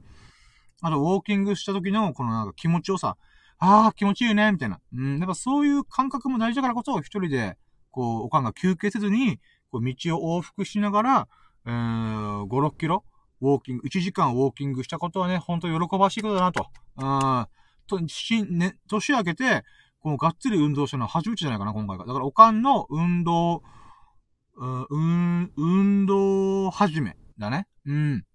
仕事始めなら運動始め。うん。に僕が関われたことがね、本当に嬉しいなと思って。おかんが1時間、えー、と、歩き切ったことが、まず11ラッキーじゃん。で、12ラッキーがおかんの運動を始めに僕が、えー、と、一応付き添ったこと。うん。これもね、ほんと嬉しいなと思うから、これも別、別枠で12ラッキーかな。うん。やっぱおかんの運動を始めにね、こう、できて、こっからもしかしたら習慣化な、なるかもしれないから、そういうきっかけにね、関われたことが本当に嬉しい。うん。まあ、これが12ラッキー。で、13ラッキーは、えー、っと、僕がこう、ジョギングとかウォーキングしてる中でね、こう、天気が良かったからさ、絶好の写真撮影日和でもあったんだよ。だから、あの、ウォーキングしてる中散歩しながら、こう、いつもと違う公園だから、こう、写真撮りたいものがいっぱいあったんだよね。うん。あ、海を撮影してみたりとか、こう、なんていうかな、こう、ヤシの木撮影してみたりとか、うーん、なんか、うーいい感じのもの気になったものとかを写真撮るようになったんだよね。うん、だから、インスタグラム毎日一本えっ、ー、と、更新してるというか、はあ、投稿してるから、えー、この公園にいるだけで4、4日分ぐらい撮りだめの、あのー、写真が撮影できたと。これが13ラッキーかな。うーん。やっぱね、天気がいいと写真の写りもいいからさ、うん、しかもウォーキングしながらだから、いろんなところ行きながら、こう、いろんな景色、自分が気になった景色とかをね、こう、パシャパシャパシャパシャ撮れるっていうね、いい、なんか、ついでというか、循環うーん、できたなってのが13ラッキーかな。で、14ラッキーは、えー、14ラッキーは、あ、そうだね。で、写真は撮れなかったんだけど、だって、あの、ちょちょっと事情があって、それは、14ラッキーっていうのは、公園でいろんな人が、おのおのの方法で楽しんでるっていうのが、なんかね、すごい心がね、ほがらかな気持ちになった。うん。それが14ラッキー。どういうことかっていうと、あのね、うーん、やっぱ運動公園とかでもあるんだけど、その、あ、あ、そのね、今回行った僕の公園っていうのが、あの、住宅地にすごい近いんだよ。市街地にすごい近いから、あのね、あのー、ほんとね、あの、近所の人たちが、なんて、例えば、このアウトドア用のチェアとか、このリクライニングチェア持ってきて、このチェアを広げて、なんていう寝そべって読書してる人もいたりとか、あのー、ワンちゃんの散歩がてら、上半身裸で、もう短パン短パンでさ、やってる、もうマッチョマンがいたんだよ。うん。もうなんか、なんだろう、ほんとね、筋肉美がすごい。もう胸筋、腹筋、足筋、全部ムッキムキ、バッキバキのマッチョマンがいて、マッチョマンが懸垂とかしてんだよ。ふぅ、ふぅ、ふぅみたいな。うん。いや、それはワンちゃん、ちちっちゃいチャーみたいなワンちゃんが、それをぼーっと見てるみたいな。どういう構図？どういう状況？どういう、どういう環境よ？みたいな。うん。って思うんだけど、うん、そういうマッチョマンが、筋トレに励むマッチョマンがいたりとか、あのー、もうホームレスの人がさ、あのー、こう、佇んでる、瞬、佇んでる、あの、あずまや？この椅子があるところで、えー、っと、ゆっくりしてる、時もあったりとか、あの、まあ、ワンちゃん散歩してる人とか、僕みたいにジョギングしてる人とか、うん、あの、バスケットコートで、このカップルが、あの、一緒にキャーキャー言いながら、えー、っと、バスケットしてたりとか、ガチ勢が、ダンダン、ダンダンみたいな感じで、こう、バスケしてたりとか、あと、外、バスケットボールがあるからかな、この外人さんも結構来てて、へえーと思って、で、外人さんさ、あ、そう、ビキニのグラマーな、あの、女性が、あの、ビーチ沿いでひなたぼっこしてた。うわー、下着姿ちゃん、これみたいな。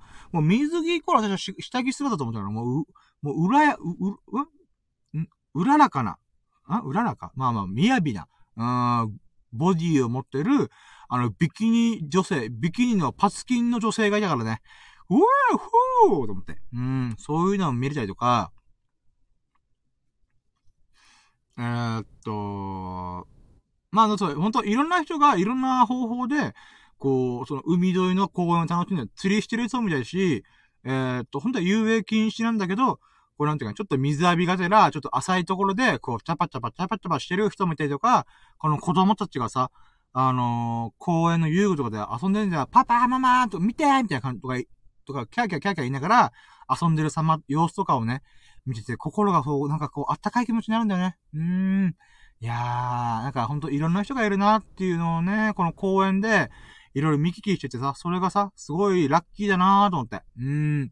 平日の昼まで誰もいないかなと思ったら、意外と結構人がいて、まあ、それはそれでちょっとね、うん、人がいっぱいいる中でジョギングするので結構気使うから、うーんと思ったけども、でもね、その分いろんな人がいる、いろんな、いろんな人々がいろんな方法で、おのの楽しんでるっていうね、その姿がね、すごい僕の中で心が温まるなと。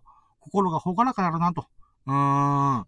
そういうのがありました。これが14ラッキー。うん。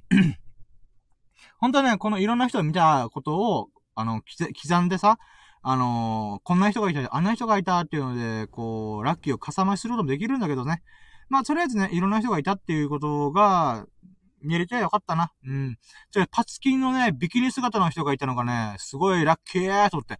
しかもサングラスかけてたらさ、目線がバレないからさ、私は。うん。もうじーっと見てた。うん。サングラスかけながら目線はずーっと見てた。うん。いやー、素晴らしいお体ですねー、と思いながら。うん。で、15ラッキー。15ラッキーはね、そうね。うん、まあまあ、でもこんなもんかな。運動して、パツキングラマー、ビキニ姿の女性を見て、目の保養になったなとか。うーん。そうね。うん。そんなもんか。な。うん。で、そこから、えー、15ラッキー、えーと、近くにあるスシローに行きました。イェイで、えー、っと、50ラッキー、おかんと一緒にスシローに行って、僕が10キロやったってことのお祝いがてら、おかんも久々にお魚食いたいということで、スシロー行きました。でね、えーと、スシロー行って、えーと、行ってるのが15ラッキー。で、16ラッキーは、えーと、10皿ぐらい食べたかな？うーん。10皿ぐらいスシローで美味しいお寿司いただきました。ありがとうございます。でね、一応なんか味噌汁食べたりとか、あのー、多少ね、あのー、まあ、やって、気を使ったんだけどさ、あのー、かぼちゃとか食べたりとかね。かぼちゃの天ぷらとか食べて、ちょっと食物繊維取ったりとかね。うん、そういうことはしたんだけどさ、基本的にはやっぱ寿司美味しいっつって、10皿ちょ、ちょっとぐらい食べて、うーん、食べれたんだよね。うーん、それがすごい嬉しいなーと思って、しかもおかんとね、一緒にお、お、お寿司食いながら、できたのがね、ほんと、よかったなーと思って、これが15ラッキー、あ、じゃあ16ラッキーか。うん。15ラッキー寿司ロー行った。16ラッキー10皿ぐらい寿司ローで美味しいお寿司とか、味噌汁とか食えたこと。うん。うーん。で、セブンティーラッキーは、あのね、一応不安があったんだよね。入れ歯で寿司って食えんのかなっていう。うん。一応普通に食えた。うん。だからね、入れ歯でね、寿司食えるかなーって不安だけど、普通にガンガン食ったからね。うーん。まあ、これがね、安心したっていうのが、えっ、ー、と、16ラッキー。で、17ラッキーは、あ、違うか。え？待って。ん？寿司ロー行きました。16ラッキー10皿ぐらい食べました。あ、17ラッキーが入れ歯の不安があったけど、入れ歯で普通にお寿司が食えたことによる安心したラッキーっていうのが17ラッキーか。で、18ラッキー。18ラッキーは、えー、っとね、うーん、18ラッキーは、18ラッキーは、あ、結構ね、すぐお腹がいっぱいになった。うん。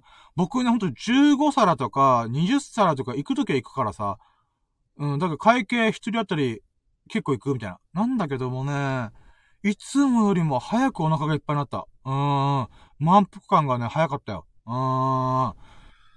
だからね、ちょっと、それにびっくりした、自分でも。で、ナインティーンラッキー。ナインティーンラッキーはね、実を言うと、あのー、24時間断食は、このスシローでご飯食べるタイミングが早まったせいで達成できなかったんだよ。だけど、10、え ?10、あ、21時間断食を達成できました。イェイナインティーラッキーは、えー、20時間断食達成できなかったけど、16時間断食達成して、そこからさらに、えー、21時間断食まではいけた。うん。まあ、これがね、21時間断食した中でのお寿司だったから、なおさら美味しかった。うーん。これが19ラッキーでしょ？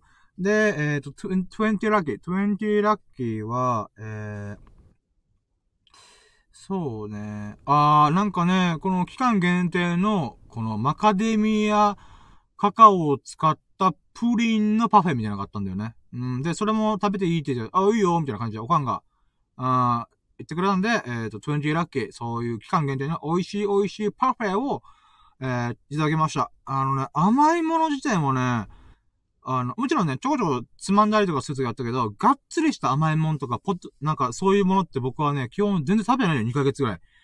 うーん、だからね、ありがてえなーと思って。そういう意味でね、そのパフェがね、ほんと久々の、あの、がっつりした甘み、甘み。甘党の僕からしたらこの甘味がね、非常に美味しかった。うーん。大満足した、本当に。うーん。だ2ヶ月ぶりぐらいのがっつりしたパフェというか、がっつりした甘味。うーん。甘いものでした。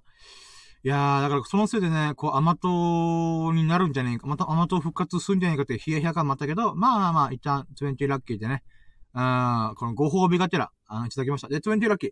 20、あ、21ラッキー。21ラッキーは、おかんが寿司ローおごってくれました。ありがとうございます。2000円分くらいかな。2500、まあ、それぐらいの分をね、あの、お祝いだからってことでおごってくれました。まあ、いっぱい食ったからまたダイエットね、大変なことなんだけど、まあでも1ヶ月に1回、こう、あもう1ヶ月目標ね、無事達成したからこそ、あのー、ね、10キロやってたんだっていう喜びもおかんあったみたいで、うん。だからあんたのおかげで私もダイエット始めるっていうか、こう、奮起できたみたいな部分もあったから、まあよかったなと思って、ありがとうございますと思って、うん、21ラッキー、おかん、おかんに寿司でおごってもらった。うん。で、22ラッキー。22ラッキーはそっから、えー、っとね、えーっと、よっしゃ、帰るかって言った流れで、おかんが、あの、おとんのお墓に寄りたいって急に言い出してさ。うん。だから、おとんのお墓に行くことになりましなりました。え俺が22ラッキー。で、なんかね、おかんが、なんかね、わさわさするみたいな。なんか、なんか知らんけど、胸騒ぎがするみたいな。っていうことから、え、怖いこと言わんでさ、みたいな。って思ったんだけど、まあ僕はね、あの、実は、半年に一回ぐらい、おとんのお墓行ってんだよね、実は。半年に一回？あ、数ヶ月に一回ぐらい行ってるかも。うん。まあ、おとんのお墓ができたのが、去年の、えー、っと、5月ぐらいなんだよね。うん。で、それぞれ室内墓って言って、お寺の敷地内にある、この施設があって、その中にお墓があるね。お、お骨が置かれてるんだよね。うん。だそこのお墓を、えー、っと、買ったのが、あー、1年前ぐらいかな。だからそこから僕去年の中でも2、3回行ってんだよね。うーん。だからまあ半年に1回ぐらいは行ってるか、みたいな。で、そこからまた今回ね、年明け、えー、まあ新年明けてんで、まあおとんのお墓行くってまあちょうどいいかと思って。うーん。おか、まあおかんのね、その胸騒ぎって怖いんだけどっていうのもあるんだけど、まあまあまあまあいいやと思って。22ラッキー。えー、おかんがおとんのお墓参りに行こうって言ってるのが、ラッキーかな。で、23ラッキー。えっ、ー、とね、今年初めて、そのおとんのお墓のお寺さんに参拝することができたことかな。うん、まあ参拝しても素通りするんだけどさ、お墓に、おお墓にあれがあるから、うん、意味があるから。で、22ラッキー、えっ、ー、と、そのお寺に、えっ、ー、と、今年初めてお参りしたこと。うん。で、24ラッキー。24ラッキーは、えー、っと、おとんのお墓に、まあ、室内墓、えっ、と、敷地内、敷地というか、施設内にある、えっ、と、お墓なんだけど、まあ、結構上等なんだよ。うん。で、そのお墓に線香をあげて、えー、あげれたことうん、今年初めてのお線香、おとんにあげたこと。で、そ、そこにさらにおかんと一緒にね、お線香をあげれたってことが、4、24ラッキーかな。うーん。だからね、やっぱ、ワイはね、あの結構よくジョギングとか出かけたりするけど、おかんは結構ね、インドア派なんだよね。まあ僕もインドア派なんだけど、僕に輪をかけてインドア派なんだよね。ネットフリックスで、あの、韓流ドラマいっぱい見たりとかね。うん、映画とかいっぱい見てるから、うん、その結果ね、結構なかなかね、こう行く機会がないんだよね。うん。うん。だからそういった意味で、おかんと一緒にお墓参りできて、線香をあげれたことはね、もうありがたいなと、24ラッキー。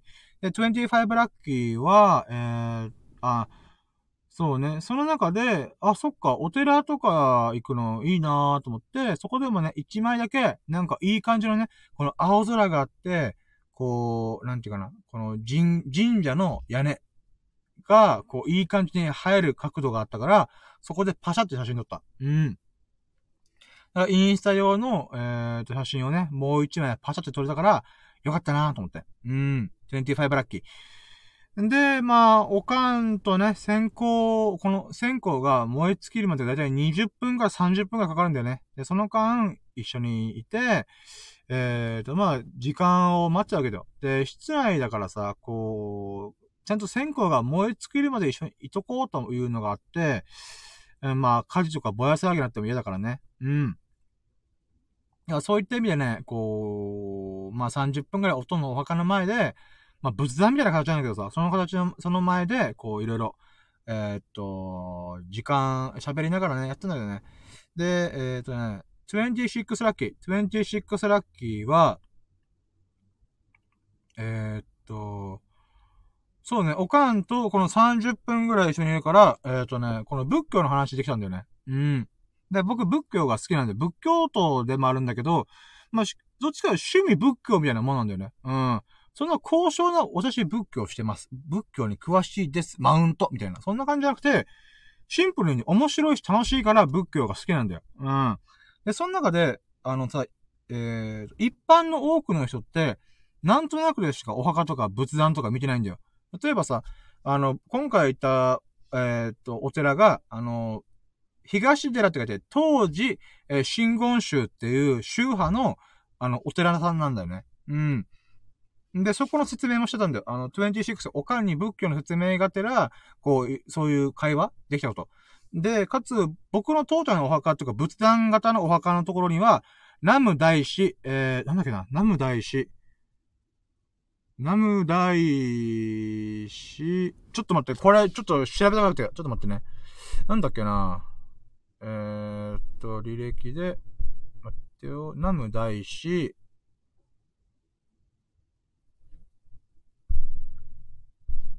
ちょっと待ってね、今。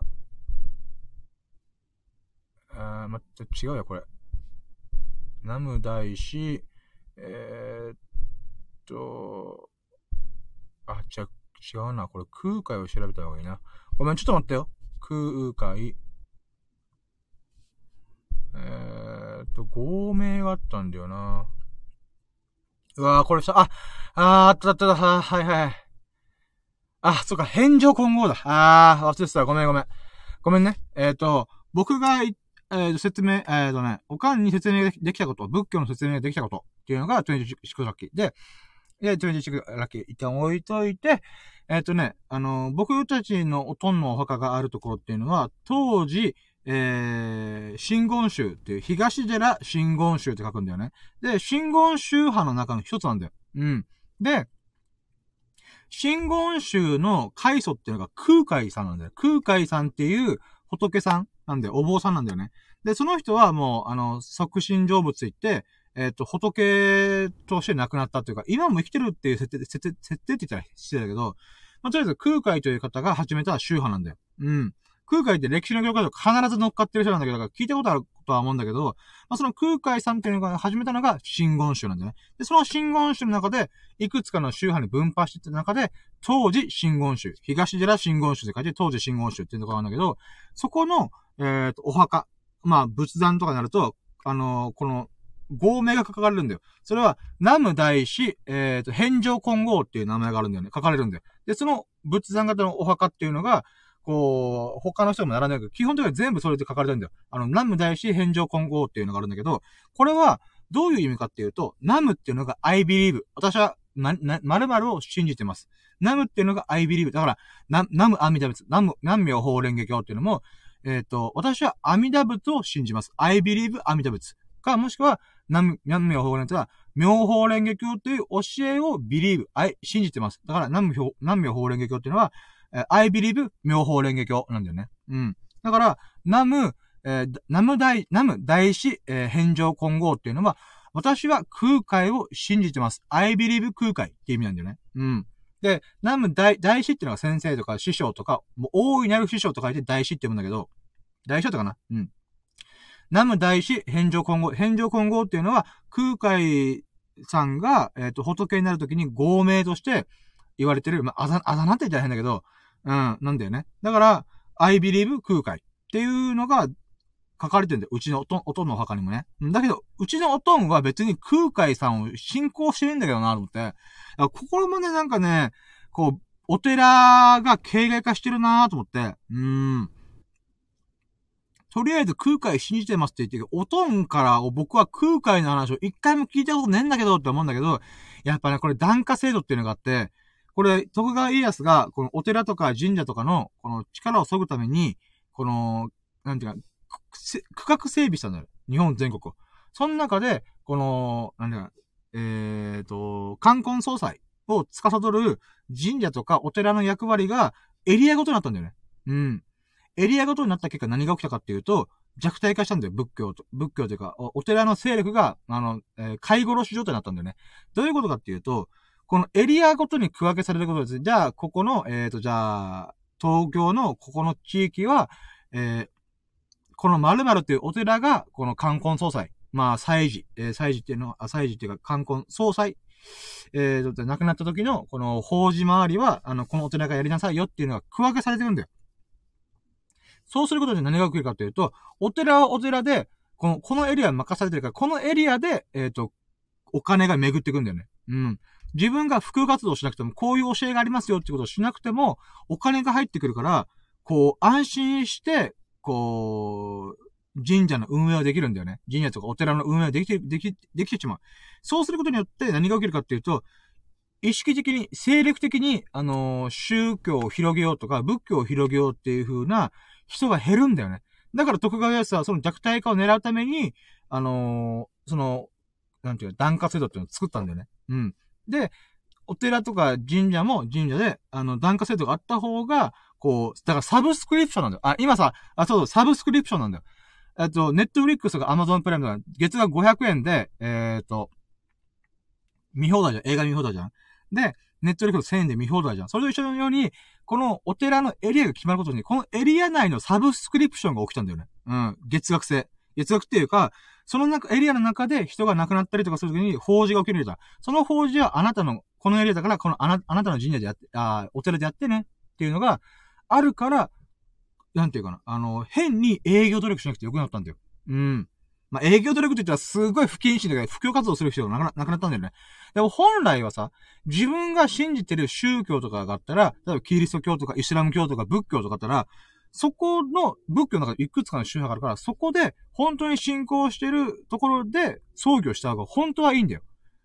生きてる時。だけどもう今さ、うーん、宗教とか神とかが、こう、日本の社会の中では軽んじられてる部分があるから、あの、なんていうかな。うん、だから葬儀とかしないんだよね。だから結婚式とかもうキリスト教でもないのに、えー、教会で開けたりとか、えっ、ー、と、神道とか、えー、そこまで信仰してるわけじゃないけど、和服の、この白むく姿を着たいからってことでやったりとかね。それ、形骸化してるんだよ。中身がない状態で、えー、っと、この宗教とかお寺っていうのが、こう、運営されてるんだよね。まあまあ、それ時代長くしょうがないんだから別にいいんだけど、まあそういう理由で、こう、おとんもさ、仏教とか宗派とかなん特にね、やってなかったんだけど、南無大師、えー、返上混合っていうことになったんだよね。うん。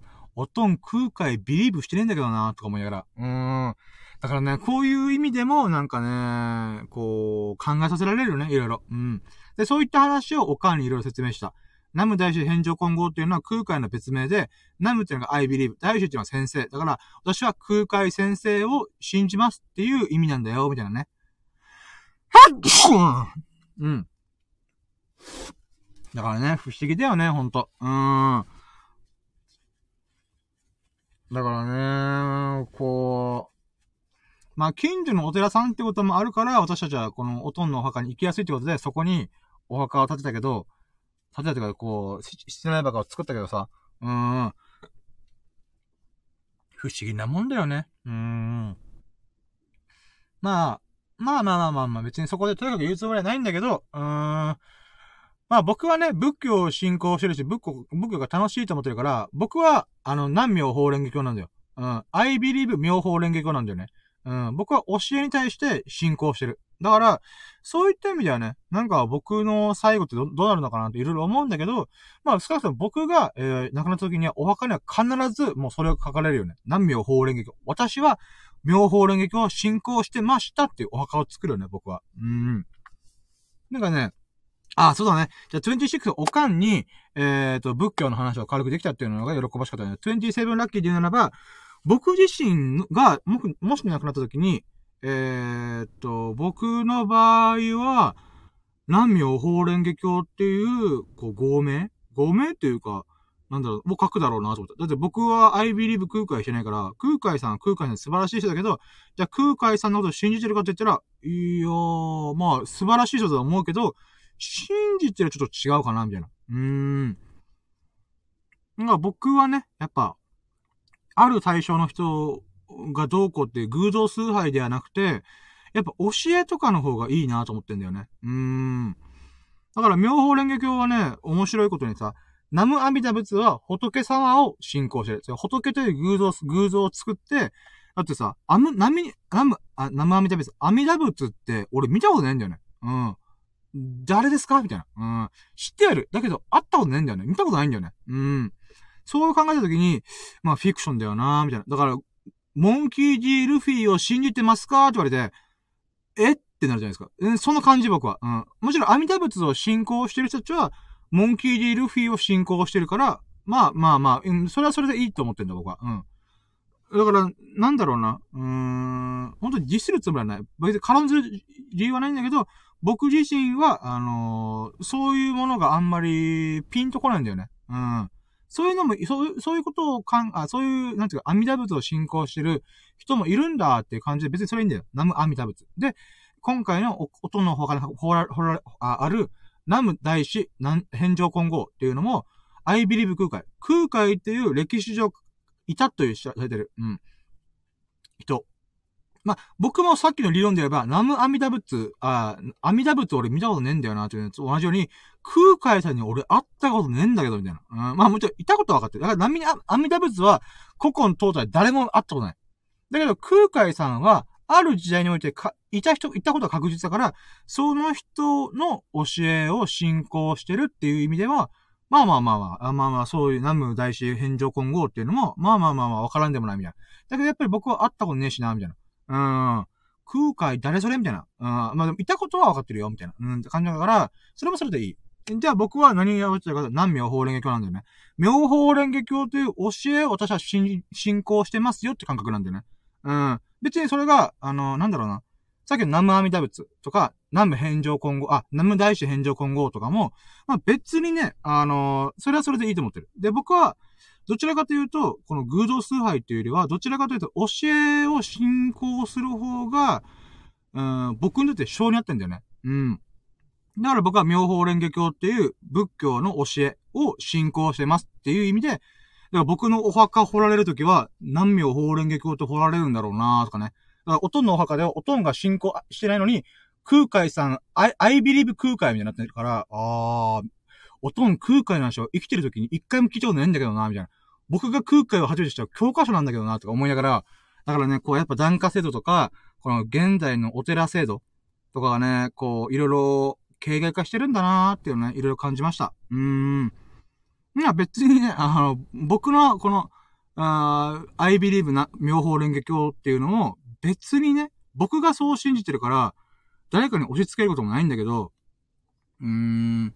なんかそういった意味でもね、結局僕はね、仏教が好きなんだと。まあ仏教徒だしね。うん。まあ仏教がね、面白いなーとか、この現、現在の、2022年現在時点での、いろんな仏教の宗派とか、もう、ひっくるめて面白い。うん。で、昔のこの3000年前の、あの、ゴータマルシ、あ、ゴー、まあ、ブッダさん。シャ、シャカ、シャクソン。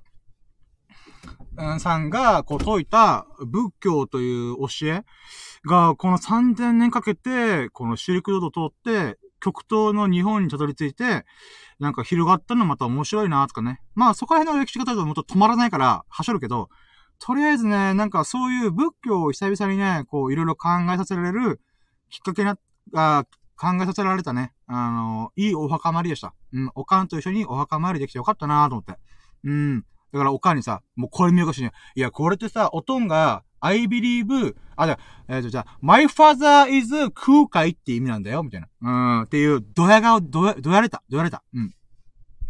っていうのが、まあ、ある意味ね、あのー、面白かったなと。で、かつ、僕のお墓には、南明法蓮華経って掘ってもらいたいなとかね。なんかそういうことをね、考えさせられたのが27ラッキーでしたってことで。で、28ラッキーは、お墓参りが終わって、そうね、お墓参りが終わって、あ、おかんにコーヒーおごってもらった。うん。なんかね、久々にコーヒー飲みたいなとあと眠かったんだよね。ちょっと眠気覚ましにコーヒー買っていいっつって、ああ、いいよ、おごるよ、つって、あれだーっつってね、今年初めてコーヒー飲んだ。うん。よく考えたら僕1ヶ月水しか飲んでなかったから、水と、あ、でもジュースも飲んでないね。本当に、基本水。うん。3品茶ぐらいかな。3品茶も、そうだね、この前飲んだばっかだから、あ今年初めてのコーヒーを自販機でおごってまいりました。イェイこれが28ラッキー。うん、まあ、おかん、おかんと一緒にね、お墓、夫のお墓で、この千個立てでお墓参りしたから、まあ、うん、そうね、こう穏やかな、あ気持ちになったところに漬け込んでコーヒーをおごってもらったっていうね。うん。あたすと思いながら。で、29ラッキーは、もうガソリンのメモリが、えっ、ー、とね、1ぐらいだったかな。だったから、ちょっとガソリンスタンドっていいって言って、バーって、こう、近所のね、ガソリンスタンド行ったら、おかんが、ガソリンで今回、あの、自分が車を出してくれたから、ああとはね、こう、スシロー行ったり、運動公園でジョギングとか付き合ってもらったから、ガソリンおごるよって言って、マジでと思って、ラッキーと思って。うん。ってことで、29ラッキー。おかんに、えー、ガソリンをおごってもらいました。やったー嬉しいで、えいくら、いくらいいの?って言ったら、あ満タンで、満タンでもいいって言ったら、あ、いいよ、満タンでもって。あざーすと思って。3600円。すいません、あざーすと思って。うーん。だからね、29ラッキー、おかんに3600円のレギュラーガソリンおごってもらった。恥ずかしいね !30 代にして恥ずかしいよだけど、あざーすと思って。もう僕は言葉、お言葉に甘えるっていう、うーん、ことがあるんでね。うーん。でもその代わり、おかんには3000円以上の価値を私は与えてるから。うん。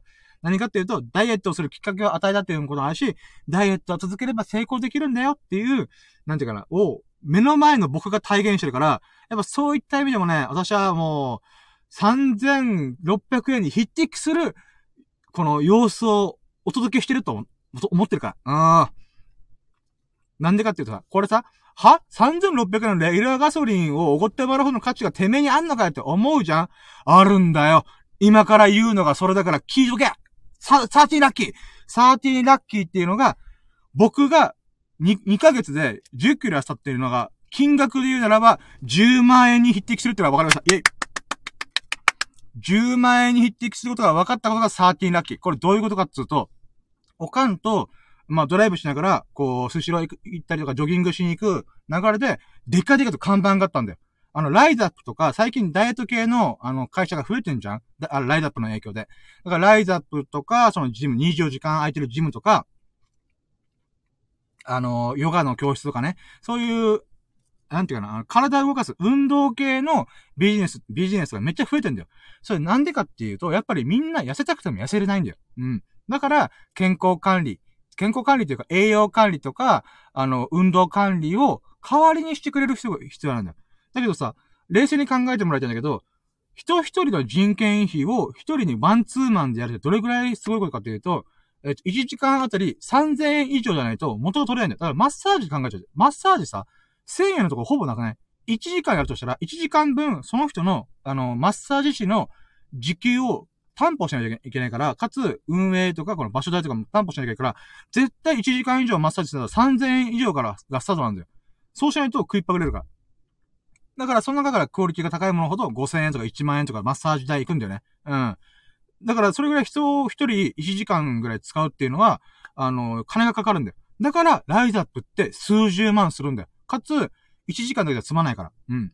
ね、月間通して毎日、まあ、一週何回通って、えー、それを数ヶ月数やれば、必ず痩せますという。ライズアップとしては、これで結果出なければ、あの、全額返金します。それぐらい私たちは、この、なんていうか、99%、えっ、ー、と、任せてもらえばやる、できますってことで、えっ、ー、と、一回さ、ライズアップで、えっ、ー、と、30万とか数十万払わないと、できないんだよ。で、今回、おかんと一緒にいた時に、デカデカと看板に、ライズアップではなかったのよ。ライズアップみたいな会社が、えっ、ー、と、10キロ、2ヶ月で10キロ痩せさせます。だけど、1ヶ月の代金は10万円ですかかる。13万とか書かれたんだよ。えと思って。俺、2ヶ月で10キロ痩せてんだけどって言ったら、だからあんたの2ヶ月の努力は10万円に匹敵するってことなんだよ。みたいな。え？そうなの？と思って。おつまり僕が10キロ痩せたってことは10万円に匹敵する1キロ1万円の価値がある。だから、おかんのダイエットを、こう、いろいろね、あの、一緒にジョギングしようぜとかね、そういうふうに僕が声かけてくれるとか、僕が、こう、ダイエットに成功すればするほど、おかんは、私もダイエットしようっていうふうに思えるわけじゃん。そういう僕がいるって、僕という存在がいるだけですでに価値がある。だから3600円のガソリンは安いよねっていう、とんでも理論を思った。うん。まあ、とりあえずね、13ラッキーは、僕の 2, 2ヶ月10キロで痩せたっていうのは、10万円に匹敵する、あのー、ものなんだっていうのをね、思わされた。1キロ1万円うん。だからね、俺、僕はね、あの、だいたい水飲むか、運動するか、断食するかしかしないから、何もお金かけてないんだよ。強いて言うなら、ジョギングする場所に行くためのガソリン代。でもガソリン代も言うて3000円くらいだから、その場所に、うん、え近所の運動公園行くとか、海沿いの道行くとかぐらいで、3000円、1ヶ月3000円くらい使うかな、みたいな。だから、なんていうか、ほんと、ローコストでダイエットできてるんだよね。そう考えたらさ、わざわざ10万円払ってダイエットするのが、なんか、馬鹿らしいじゃん。だって僕というその存在がいるんだから、だからね、これどういうことかっていうと、結局、日々の生活を改めないと、ダイエットできないってことなんだよね。一過性のものでダイエットすることができる。だから、面白いのが言ったのがさ、あの、あ、そう。サーティンラッキーが、僕の10キロ痩せたダイエットっていうのは、10万円の価値があるっていうのがあったじゃん。で、あのね、妹から聞いたこと、おかんが、おかんがダイエットの話の中で妹と喋ってる中で、妹が言ったのが、妹の友人で、ライダップとか、そういう10万円払って痩せるやつやったんだけど、で、そこでうまく痩せたんだって。だから10万円払って、10キロとかこうダイエットできたんだけど、問題は、そっからすぐリバウンドしたんだって。えっと思って、10万円、ドブにせてんじゃんっていう話になったんだって。うん。だから、もう妹とおかは、はぁ、もう、そういうとこ行ってもリバウンドするからね、怖いね、ひー、怖い、怖い、恐ろしい、恐ろしい、みたいな言ってたけど、僕からしたら、え、リバウンドするみたいな。なんか、え、え、って思って。で、なんていうかな、思ったのがさ、だからこれが13ワンラッキー。13ワンラッキーっていうのは、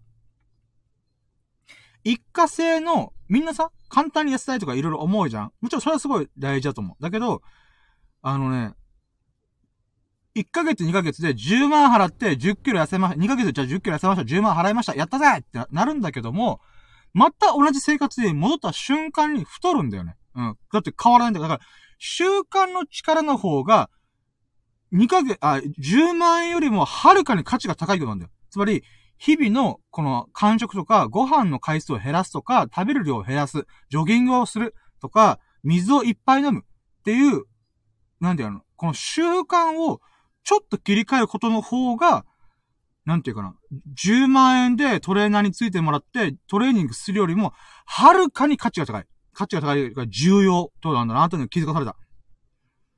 だから、無理にさ、こう、2ヶ月だけ合宿的な感じで、えっ、ー、と、ダイエットしようとか思うよりは、2ヶ月3ヶ月かかってもいいから、日々の習慣を手直しする方が、見直す方が、はるかに難しいことなんだなと思ったんだよね。うん。まあ、その、妹の友達のリバウンドしたっていうのも、やっぱ日々の習慣が変わってないのに、その、1、2ヶ月で10キロ痩せようとかいうことをしちゃってるから、意味がないんだよ。で、僕は、日々の習慣を変えただけで2ヶ月やったんだよ。10万円確実に。3、えっ、ー、と、2ヶ月が6000円で僕はガソリン代の6000円だけで10キロ痩せてんだよね。うん。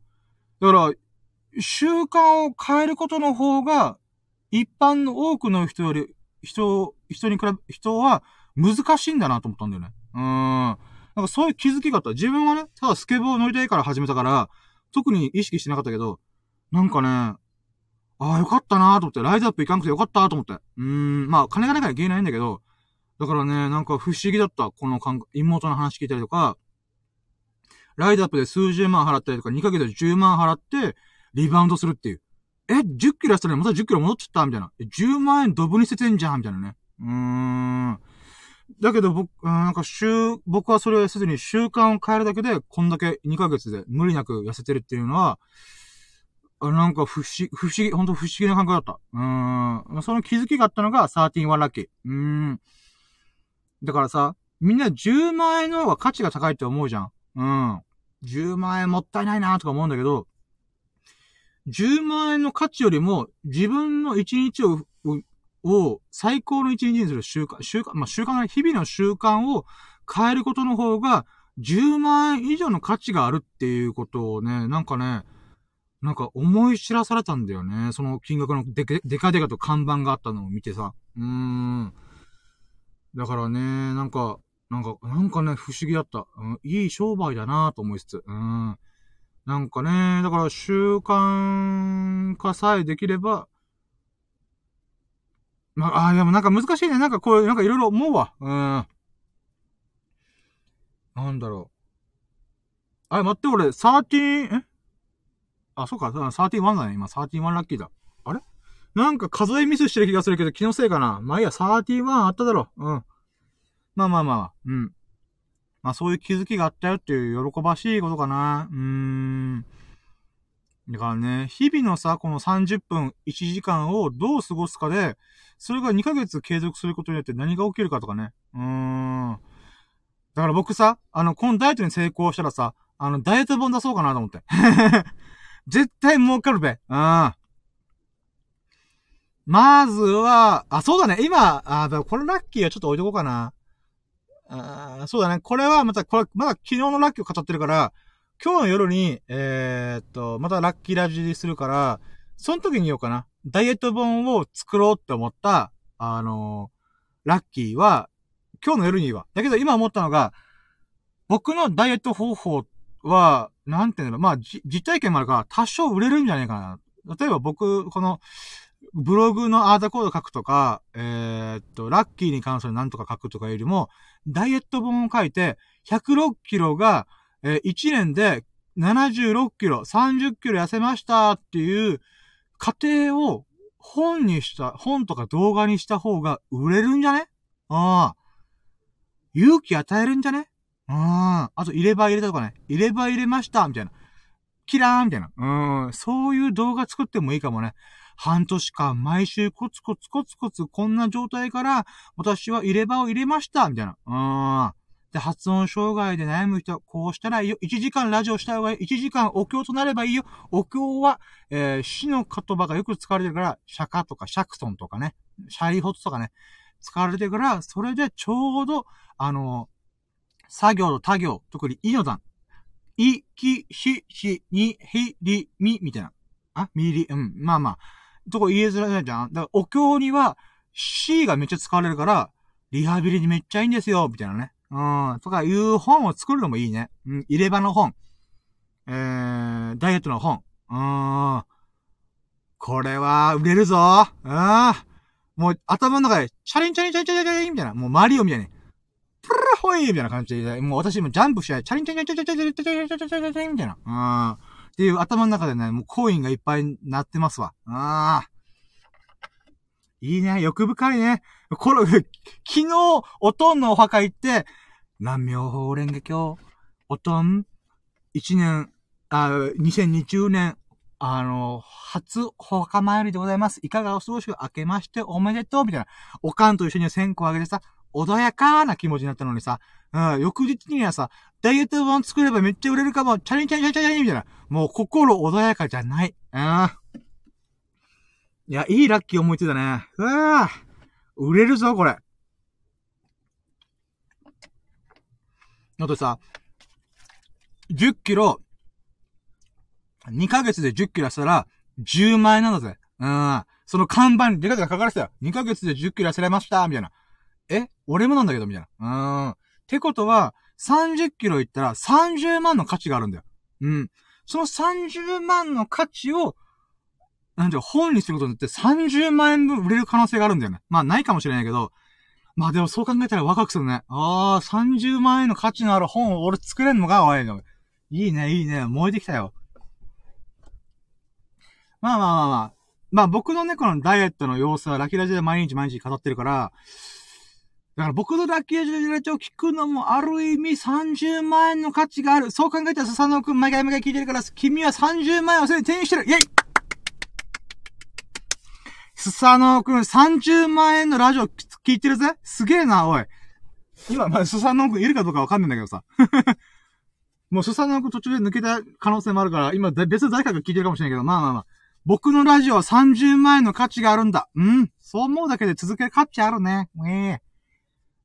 何言ってんだろうね。今、急に冷静だった。まあいいや。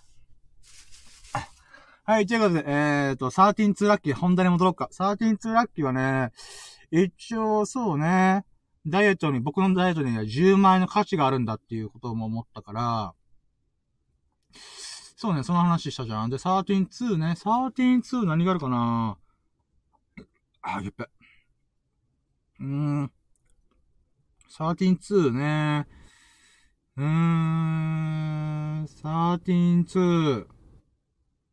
まあ、だ、あそっか、家帰ったな。家帰って何したっけな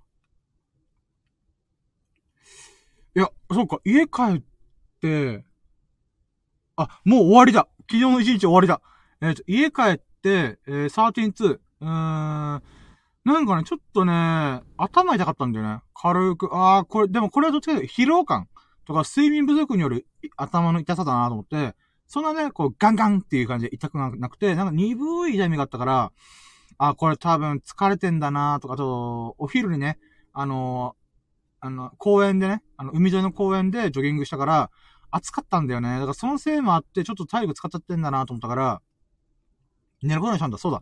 だから132は、えー、っと、グースかピースか、寝ました。うん。夕方5時ぐらいに寝た。夕方5時ぐらいに寝て、そうね、数時間昼寝しようかなと思った結果、えー、13ラッキー、えー、あ、待って、これ132ラッキーは、じゃあ夕方5時に寝るっていう不思議な生活リズムを過ごした。これが、まあ、確かに珍しい。夕方に寝ることがあんまないから、そうだね。132ラッキーは夕方に爆睡を決め込むっていう、うん、ラッキーでしょ？で、133ラッキー。さあ、ここで、私が起きましたと。ああ、よし、体調すっきりした。よし。今何時？朝の、7時。え？みたいな。うん、びっくりした。うん。朝の7時でした。いやー、14時間寝た。うーん。13-3だけ14時間寝ました。イェイ。だから、ついさっき起きた。3時間前に起きた。あー。これが13-3。でもね、久々に14時間寝た。うーん。なんでかっていうと、僕ね、あの、なんていうか、朝方5時ぐらいまでラッキーラジやって、そこから風呂入って寝るじゃん。で、そこからちょっと寝つけなくて6時ぐらい寝て、12時ぐらいに起きるんで、つまり6時間睡眠ぐらいしかしてないんだよね。うーん。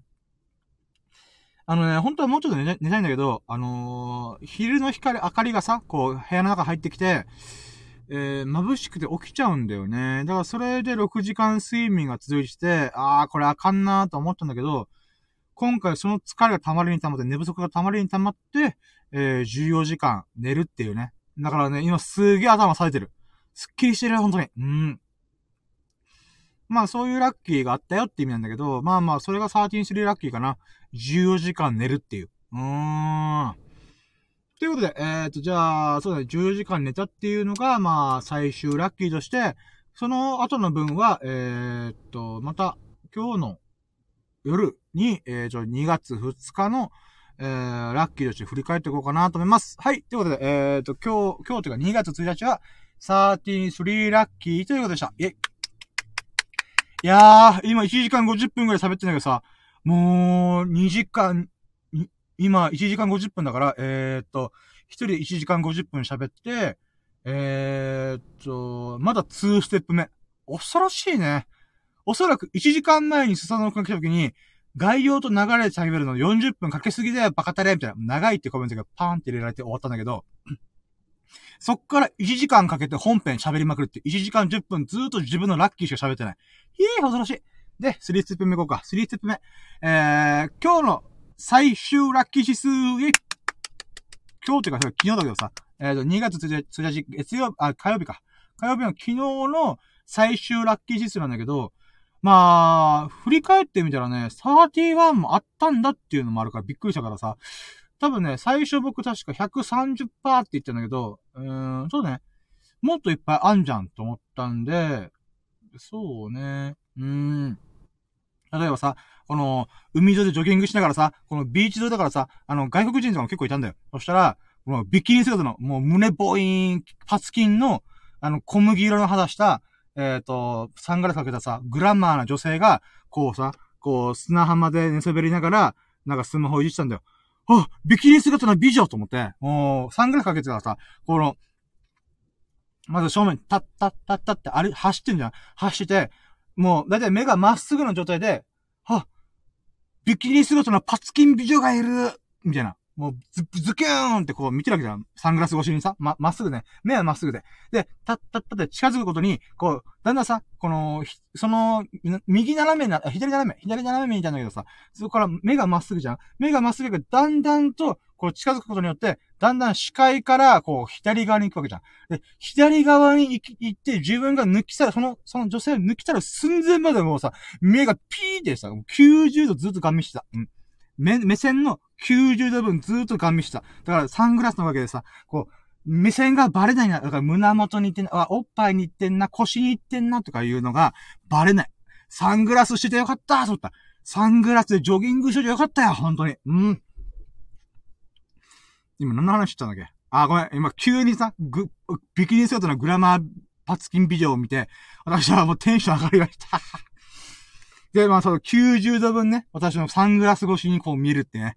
いやー、サングラスしてよかった。っていうラッキーもあったし、えー、まあお墓参りできたっていうのもあるし、あと僕のダイエットに10万円の価値があるんだなっていう、うーん、ものとかね。うん、そういうことも改めて思う、それ忘れてたんだよね。そういうこと考えると、今日、2月って昨日の最、最終ラッキー指数がね、まあその初初期ラッキー指数が130%だけど、もっともっといっぱいあるなと思った時に、振り返ってみてね、うん、OK。じゃあ、2月1日、昨日の最終ラッキー指数は、ブルルン 250%! 250%! イェイ !120% アップ。うん。120%アップしました。130%から250%、120%増える。えいやね、やっぱね、今喋ってて思った。パスキン美女をさ、じーっと眺めれるって、まあないわけじゃんうん、まあおっぱいプリン、あ腰のくびれ素晴らしい、みたいな。ああ。いやー、サングラスかけといてよかった。もともとはね、このジョギングの時にさ、あ、日差しがきついから、この目に体力、目の体力、目が疲れないようにサングラスしようと思ったけど、まさかね、1月末の、あ、1月か、2月か。2月の頭にさ、ビキニ姿のパツキングラマー美女がいるなんて思いもしなかった。んー、ラッキー。うん。そういうことも含めたらさ、うーん、120%増えるよね。うん。250%、250%。うん。いやー、ラッキー。だった。昨日マジでラッキー。だった。もう、父ちゃんのお墓参りとか、おかんと寿司ロイトとか、おかんとウォーキングできたとか、僕のダイエットに10万円の価値があるとか、もうそんなことよりも、パツキングラマービキニ美女が見えたところがね、もうラッキーだったね。あいやー、サングラスしててよかった、本当に。うん。だから、冬にね、こう、ビキニ姿の美女見れるって素晴らしいよね。うん。はい、ということで、えー、じゃあ3ステップ目終了。えー、ということで、じゃあ4ステップ目、えー、最、今日の、えー、2月1日、まあ、昨日の最優秀ラッキーじゃ、ここから決めようと思います。えーと、まずはね、うん、ワンノミネート。ワンノミネートは、うーん、あ、また体重だね。体重が昨日の時点で95.6キロいったっていう。だから96キロジャストから400グラム0.4キロ痩せたっていうね。やっぱこれもね、こう24時間断食の成果だなと思うから、まあワンノミネート95キロ台行きました。95.6キロ。これが1ノミネート。で、2ノミネートが、そっからおかんが、えー、っと、一緒にウォーキング、ジョギングしようって言って、まあ、おかんにもね、あの、健康で健やかに長生きしてほしいから、やっぱ運動してほしいな、ダイエットしてほしいなともあったから、なんかそのきっかけになりたからね、僕が10キロ痩せた翌日に、ウォーキング、休みだからウォーキング行こう、みたいな。いいよっつって。ああ。おかんと一緒に、あの、運動のきっかけを、おかんと一緒に運動公園に行ってね、運動できたっていうのがね、ツーノミネートかな。運動するきっかけを与えられたっていう、うん、ことがツーノミネートかな。で、スリーノミネートがおかんに、えー、っと、スシローをおごってもらったこと、イェイで、スリーノミネートが、おかんと一緒におとんのお墓にお墓参りして線香をあげれたこと。うーん、これもね、よかったかな、スリードメイト。まあ、仏教の話もできたしね。うん、僕仏教徒だから。うん。が、ナム大師返上混合っていうのは、I believe 空海って意味なんだよ、みたいな。うん、空海、I believe 空海先生ってことなんだよ、みたいな。とかね。うん。まあ、そこら辺の話もできたのがよかったかな。で、4ノミネート。4ノミネートが、えー、っと、あ、待って、違うな、待って。1ノミネート95.6キロいった。2ノミネート、おかんとおかんに運動する企画が与えられたこと。3ノミネートが、えー、っと、あ、スシロー怒ってます。あ、4ノミネート、4ノミネートが、おと、お、おかんと一緒に、お、お、お、あ、おかんと一緒におとんのお墓参りができたこと。うん。で、5ノミネートが、えー、っと、5ノミネートが、あ、そう、僕のダイエットには10万円の価値があるってことを分かったこと。で、6ノミネートが、そうだね。やっぱ、さっきからずっと言ってるけど、2月の頭にまさかのビーチで、えー、パツキン、ボイン、あ、えー、待って、何で言えばいいパツキン、グラマー、ビキニ美女を見れたこと。これが6ラッキー。お、今まで一番ノミネート多いじゃん。あ、最優秀ラッキー決めると、だいたいノミネートだいたい4から5ぐらいなんだけど、6ノミネート言ったね。あ、やっぱでかいノミネートだよ、これは。うん。うーん。そうだね。まあ、そうだ、じゃあ、6ノミネートからいこうかな。うん、これもうもう一回言い直すけども、まず1ノミネート、95.6キロ。1日で0.4キロして95キロ台入りました。嬉しい。で、2ノミネート、2ノミネートは、え、おかんに運動するきっかけを与えられること。うん。一緒にウォーキングしに行ったこと。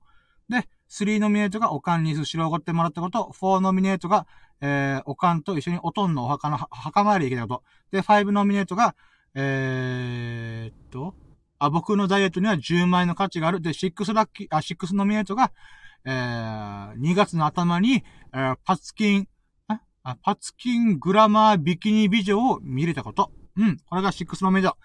はい、ということで、じゃあ、こっからね、えーと、2月1日の最優秀ラッキーって決めようと思うんだけど、あー、難しいね、これ。うーん。そうね。まずは95.6キロっていうのも、まあ今月でね、目標を決めて90キロまで減らすって決めたから、まあそこからどんどんね、あの、通ってくから、そう考えたら、まだ通過地点だからさ、うん、ワンノミネートは一回置いとこうかな。で、えーっと、まあ、そうね。おかんとスシロー行ったっていうのも、まあ、ちょこちょこあるから、3ヶ月に1回ぐらいあるから、えー、これもちょっと置いとこうかな。おごってもらうとすげえ嬉しい。嬉しいし、ラッキーなんだけど、あのー、ちょっとね、一旦置いとこうかな。うん。んで、えー、っと、そうね、お墓参りは残しときたいね。で、僕に、僕の出てる10万円の価値があるっていうのを残しときたいね。うーん、で、そうね、今、1ノミネート、3ノミネート1回置いといて、2ノミネートの運動するきっかけを与えられたこと、これもね、非常にラッキーなんだけど、そうね、これはね、まあ、おかんが運動できるといいんだけど、これが続けばね、もっとラッキーなんだよね。でも続けられる、続けるきっかけ、まず動き出すっていうことのきっかけを与えられたことはよかったんだけど、だからね、これでおかんがダイエットとか成功したりとか、あの、このウォーキングするっていうのが習慣化された時に、やっぱ最優秀ラッキーに匹敵するかないやーでも始めもね、始まりのきっかけっていうのも大事なんだけどね。まあ、まあでもこれも置いとこうかな。おかんを辞める可能性もあるんで。だから残ってんのは今、言ってよ、えー、っと、4ノミネートのおかんと一緒に墓参りできたこと。と、えー、っと、僕のダイエットに10万円の価値があるってことが分かったこと。で、シックスノミのパツキン美女、2月の頭に、パツキングラマービキニ美女。うーん。おかんのダイエットのきっかけを、よりもこれ残ってっからな、今。あー。あー、この3つすごい難しい。うーん。まあでも、ダイエット10万円の価値は一旦置いとこうかね。うん、5のメディアのこれは、だって僕はこれから持ってやせるから、そしたら、20キロやったら20万円の価値があるっていうのだから、ちょっとこれはね、おいおいちょっと出てくるかなと思うから、今、お、おかんと一緒に墓参りしたことと、あの、パツ、2月の頭にパツキングラマー美女、ビキニ美女を顔見したっていう、90度分眺め切ったっていう部分が残ってる。いやー、難しいね、この最優秀ラッキー。おかんの墓参りと、2月の頭にパツキングラマービビキニ美女を見たっていう、あの、ラッキーが匹敵してるよ。いやー、いやー、難しいね。悩むー。悩むなよって言いそうだよね。いや、もう、おかんと墓参りしたこと最優秀ラッキーだろ、ボケって言いそうだけど。いやー、でも2月だよ。2月って寒いよ。で、たまたま昨日が晴れてて天気が良かったんだよ。だから暖かかったから、パツキン、あ、パツキングラマービキニ美女がいたんだよ。うん。それってすげえラッキーで、希少価値高えよ、めっちゃ。うーん。悩むねー。オッケー、わかった。うん。じゃあ、2月1日の昨日の最優秀ラッキーは、ダラン。フォロミネおかんおとんのお墓に墓参りできたこと、イェイさすがにね、僕もさ、サイコパスじゃねえって。ああ。一応、顔面サイコパスとか、あの、みんなにサイコパス気味って言われるけど、さすがにね、おかんと墓参り行くっていうのがね、あと人生で残り何回あるんだって話。うん。パツキングラマービキニ美女は僕がお金を持って成功したらいっぱい見れるかもしれない。だけど、おっと、おかんとね、あの、お、おとのお墓参り行けた、今年2020年初参りね、できたっていうのはね、あと人生って何回あるんだろうなと思った時に、やっぱ価値が高いよね。うーん。しかも新年一発目の、うーん、墓参りだからこそ、うーん、希少価値高いよね。うん、だって、妹とかさ、あのーが、一緒、兄ちゃんとかが一緒におかんと墓参りしても、それも初墓参り、おかんとっての今年初墓参りは、僕と一緒だから、妹とおかんとまた行ったとしても、それは、あれじゃん。おかんとって初墓ま、初墓参りじゃないから、そういった意味ではね、うーん。あと何回ね、おかんと一緒に墓参りできるかなとか、初墓参りできるかなと思ったら、まあ、希少価値高いよね。うーん。いやー、まあまあまあ、うん。パツキングラマービキニ美女もね、うん、すごいラッキーだったんだけどね。まあ、夏とかに見れる可能性あるしね。まあでも2月に見れたとまたラッキーなんだけどね。うーん。まあまあまあ。まあ、ということで、えーっと、2月1日の最優秀ラッキーは、おかんと、えーっと、音の墓に、墓参りを、あ初墓参り、今年初墓参りができたことっていうのが、えー、今日の最優秀ラッキーでした。はい、ということで、えー、っとね、あのー今日のまとめ、今日というか2月1日のまとめで言うならば、まずは最優、最終ラッキー指数が250%、250%、イェイ。で、ラッキーカウントが、えー、13、3ラッキーありました。イェイ。33個のラッキーがありました。ふぅ。んで、えー、今日、2月1日の最優秀ラッキー、today's most valuable lucky なんだけど、それは、えー、おかんと一緒に、えー、音のお墓に行って、えー今年初の墓参りができたこと。うん。これが僕の最優秀ラッキーでございました。うん。はい。ということで、えっ、と、2時間喋り、喋りました。えー、昨日のね、えー、最、さ、ささやかなラッキーをひたすら語ってたわけですもん。あとわけですけども。あー、やっぱね、盛りだくさんだったね。うん。だから、正味さ、僕起きたのが12時ぐらいだったから、12時から、えー5時までの5時間しか起きてない。あー、けど、この5時間の中で33個のラッキーがあったって考えたら、素晴らしいですね。うん。イェッ。はい、ということで、えーっと、ここまでね、2時間にわたりお聞き的、本当に本当にありがとうございます。えーっと、すさのくんがね、ちょこちょこ入ってきてくれたみたいなんで、本当に本当にありがとう。仕事、お仕事の合間に、こう、ラジオを聞いてもらえるなんてね、本当に嬉しいです。うん、ありがとう。で、えーっと、まあ、アーカイブした音声でもね、もしかしたらすさのくんがもう一回聞いてるかもしれないんで、その時にもね、改めてありがとう。うん、2時間にあたりもう一回聞き直しておいて本当に嬉しいよ。ありがとう。で、ひじきさんも聞いてくれるし、他の人もね、もしかしたら2時間にわたる僕のよくわかんないラジオをね、うん、聞いてくれる人もいるかもしれない。そんなありがたい人に向けて本当に感謝もしてます。はい。ということで、まあ面白いなと、いいなと思ってくれましたら、ぜひともハートマークやフォローをぜひとも何卒よろしくお願いします。はい。ということでね、えー、皆様が、あ、違う違う、ああ、今締めようとと、まだまだ、あの、皆様からね、あの、ラッキーも随時お待ちしてますね。ライブ配信中のコメントや、アーカイブへのコメント、もしくは、えー、レター機能を使ったコメント何でもいいので、あなたのラッキーを随時お待ちしております。ぜひともぜひともよろしくお願いします。はい。ということで、えー、皆様が、心、あ、皆様がね、ほからかな日々と、幸大きい日々を過ごすことを心の底から祈っております。Thank you for listening. Have a nice day. ありがとうございました。ありがとうございました。お聞きでき本当に本当に嬉しいです。ラッキーでございます。はい、ということでね、えー、今回、ラッキーラッチシャープ64ってことで、シャープ64ってことなんだけど、まあ、64回目のね、ささやかなラッキーを語るラジオということでした。はい。ということで、えー、と、3ヶ月目始まりましたので、今月もぜひともよろしくお願いします。ラッキーラジは、えー、2ヶ月達成して、これから3ヶ月目に突入します。これが64回目のラッキーラジオでした。ありがとうございました。終了。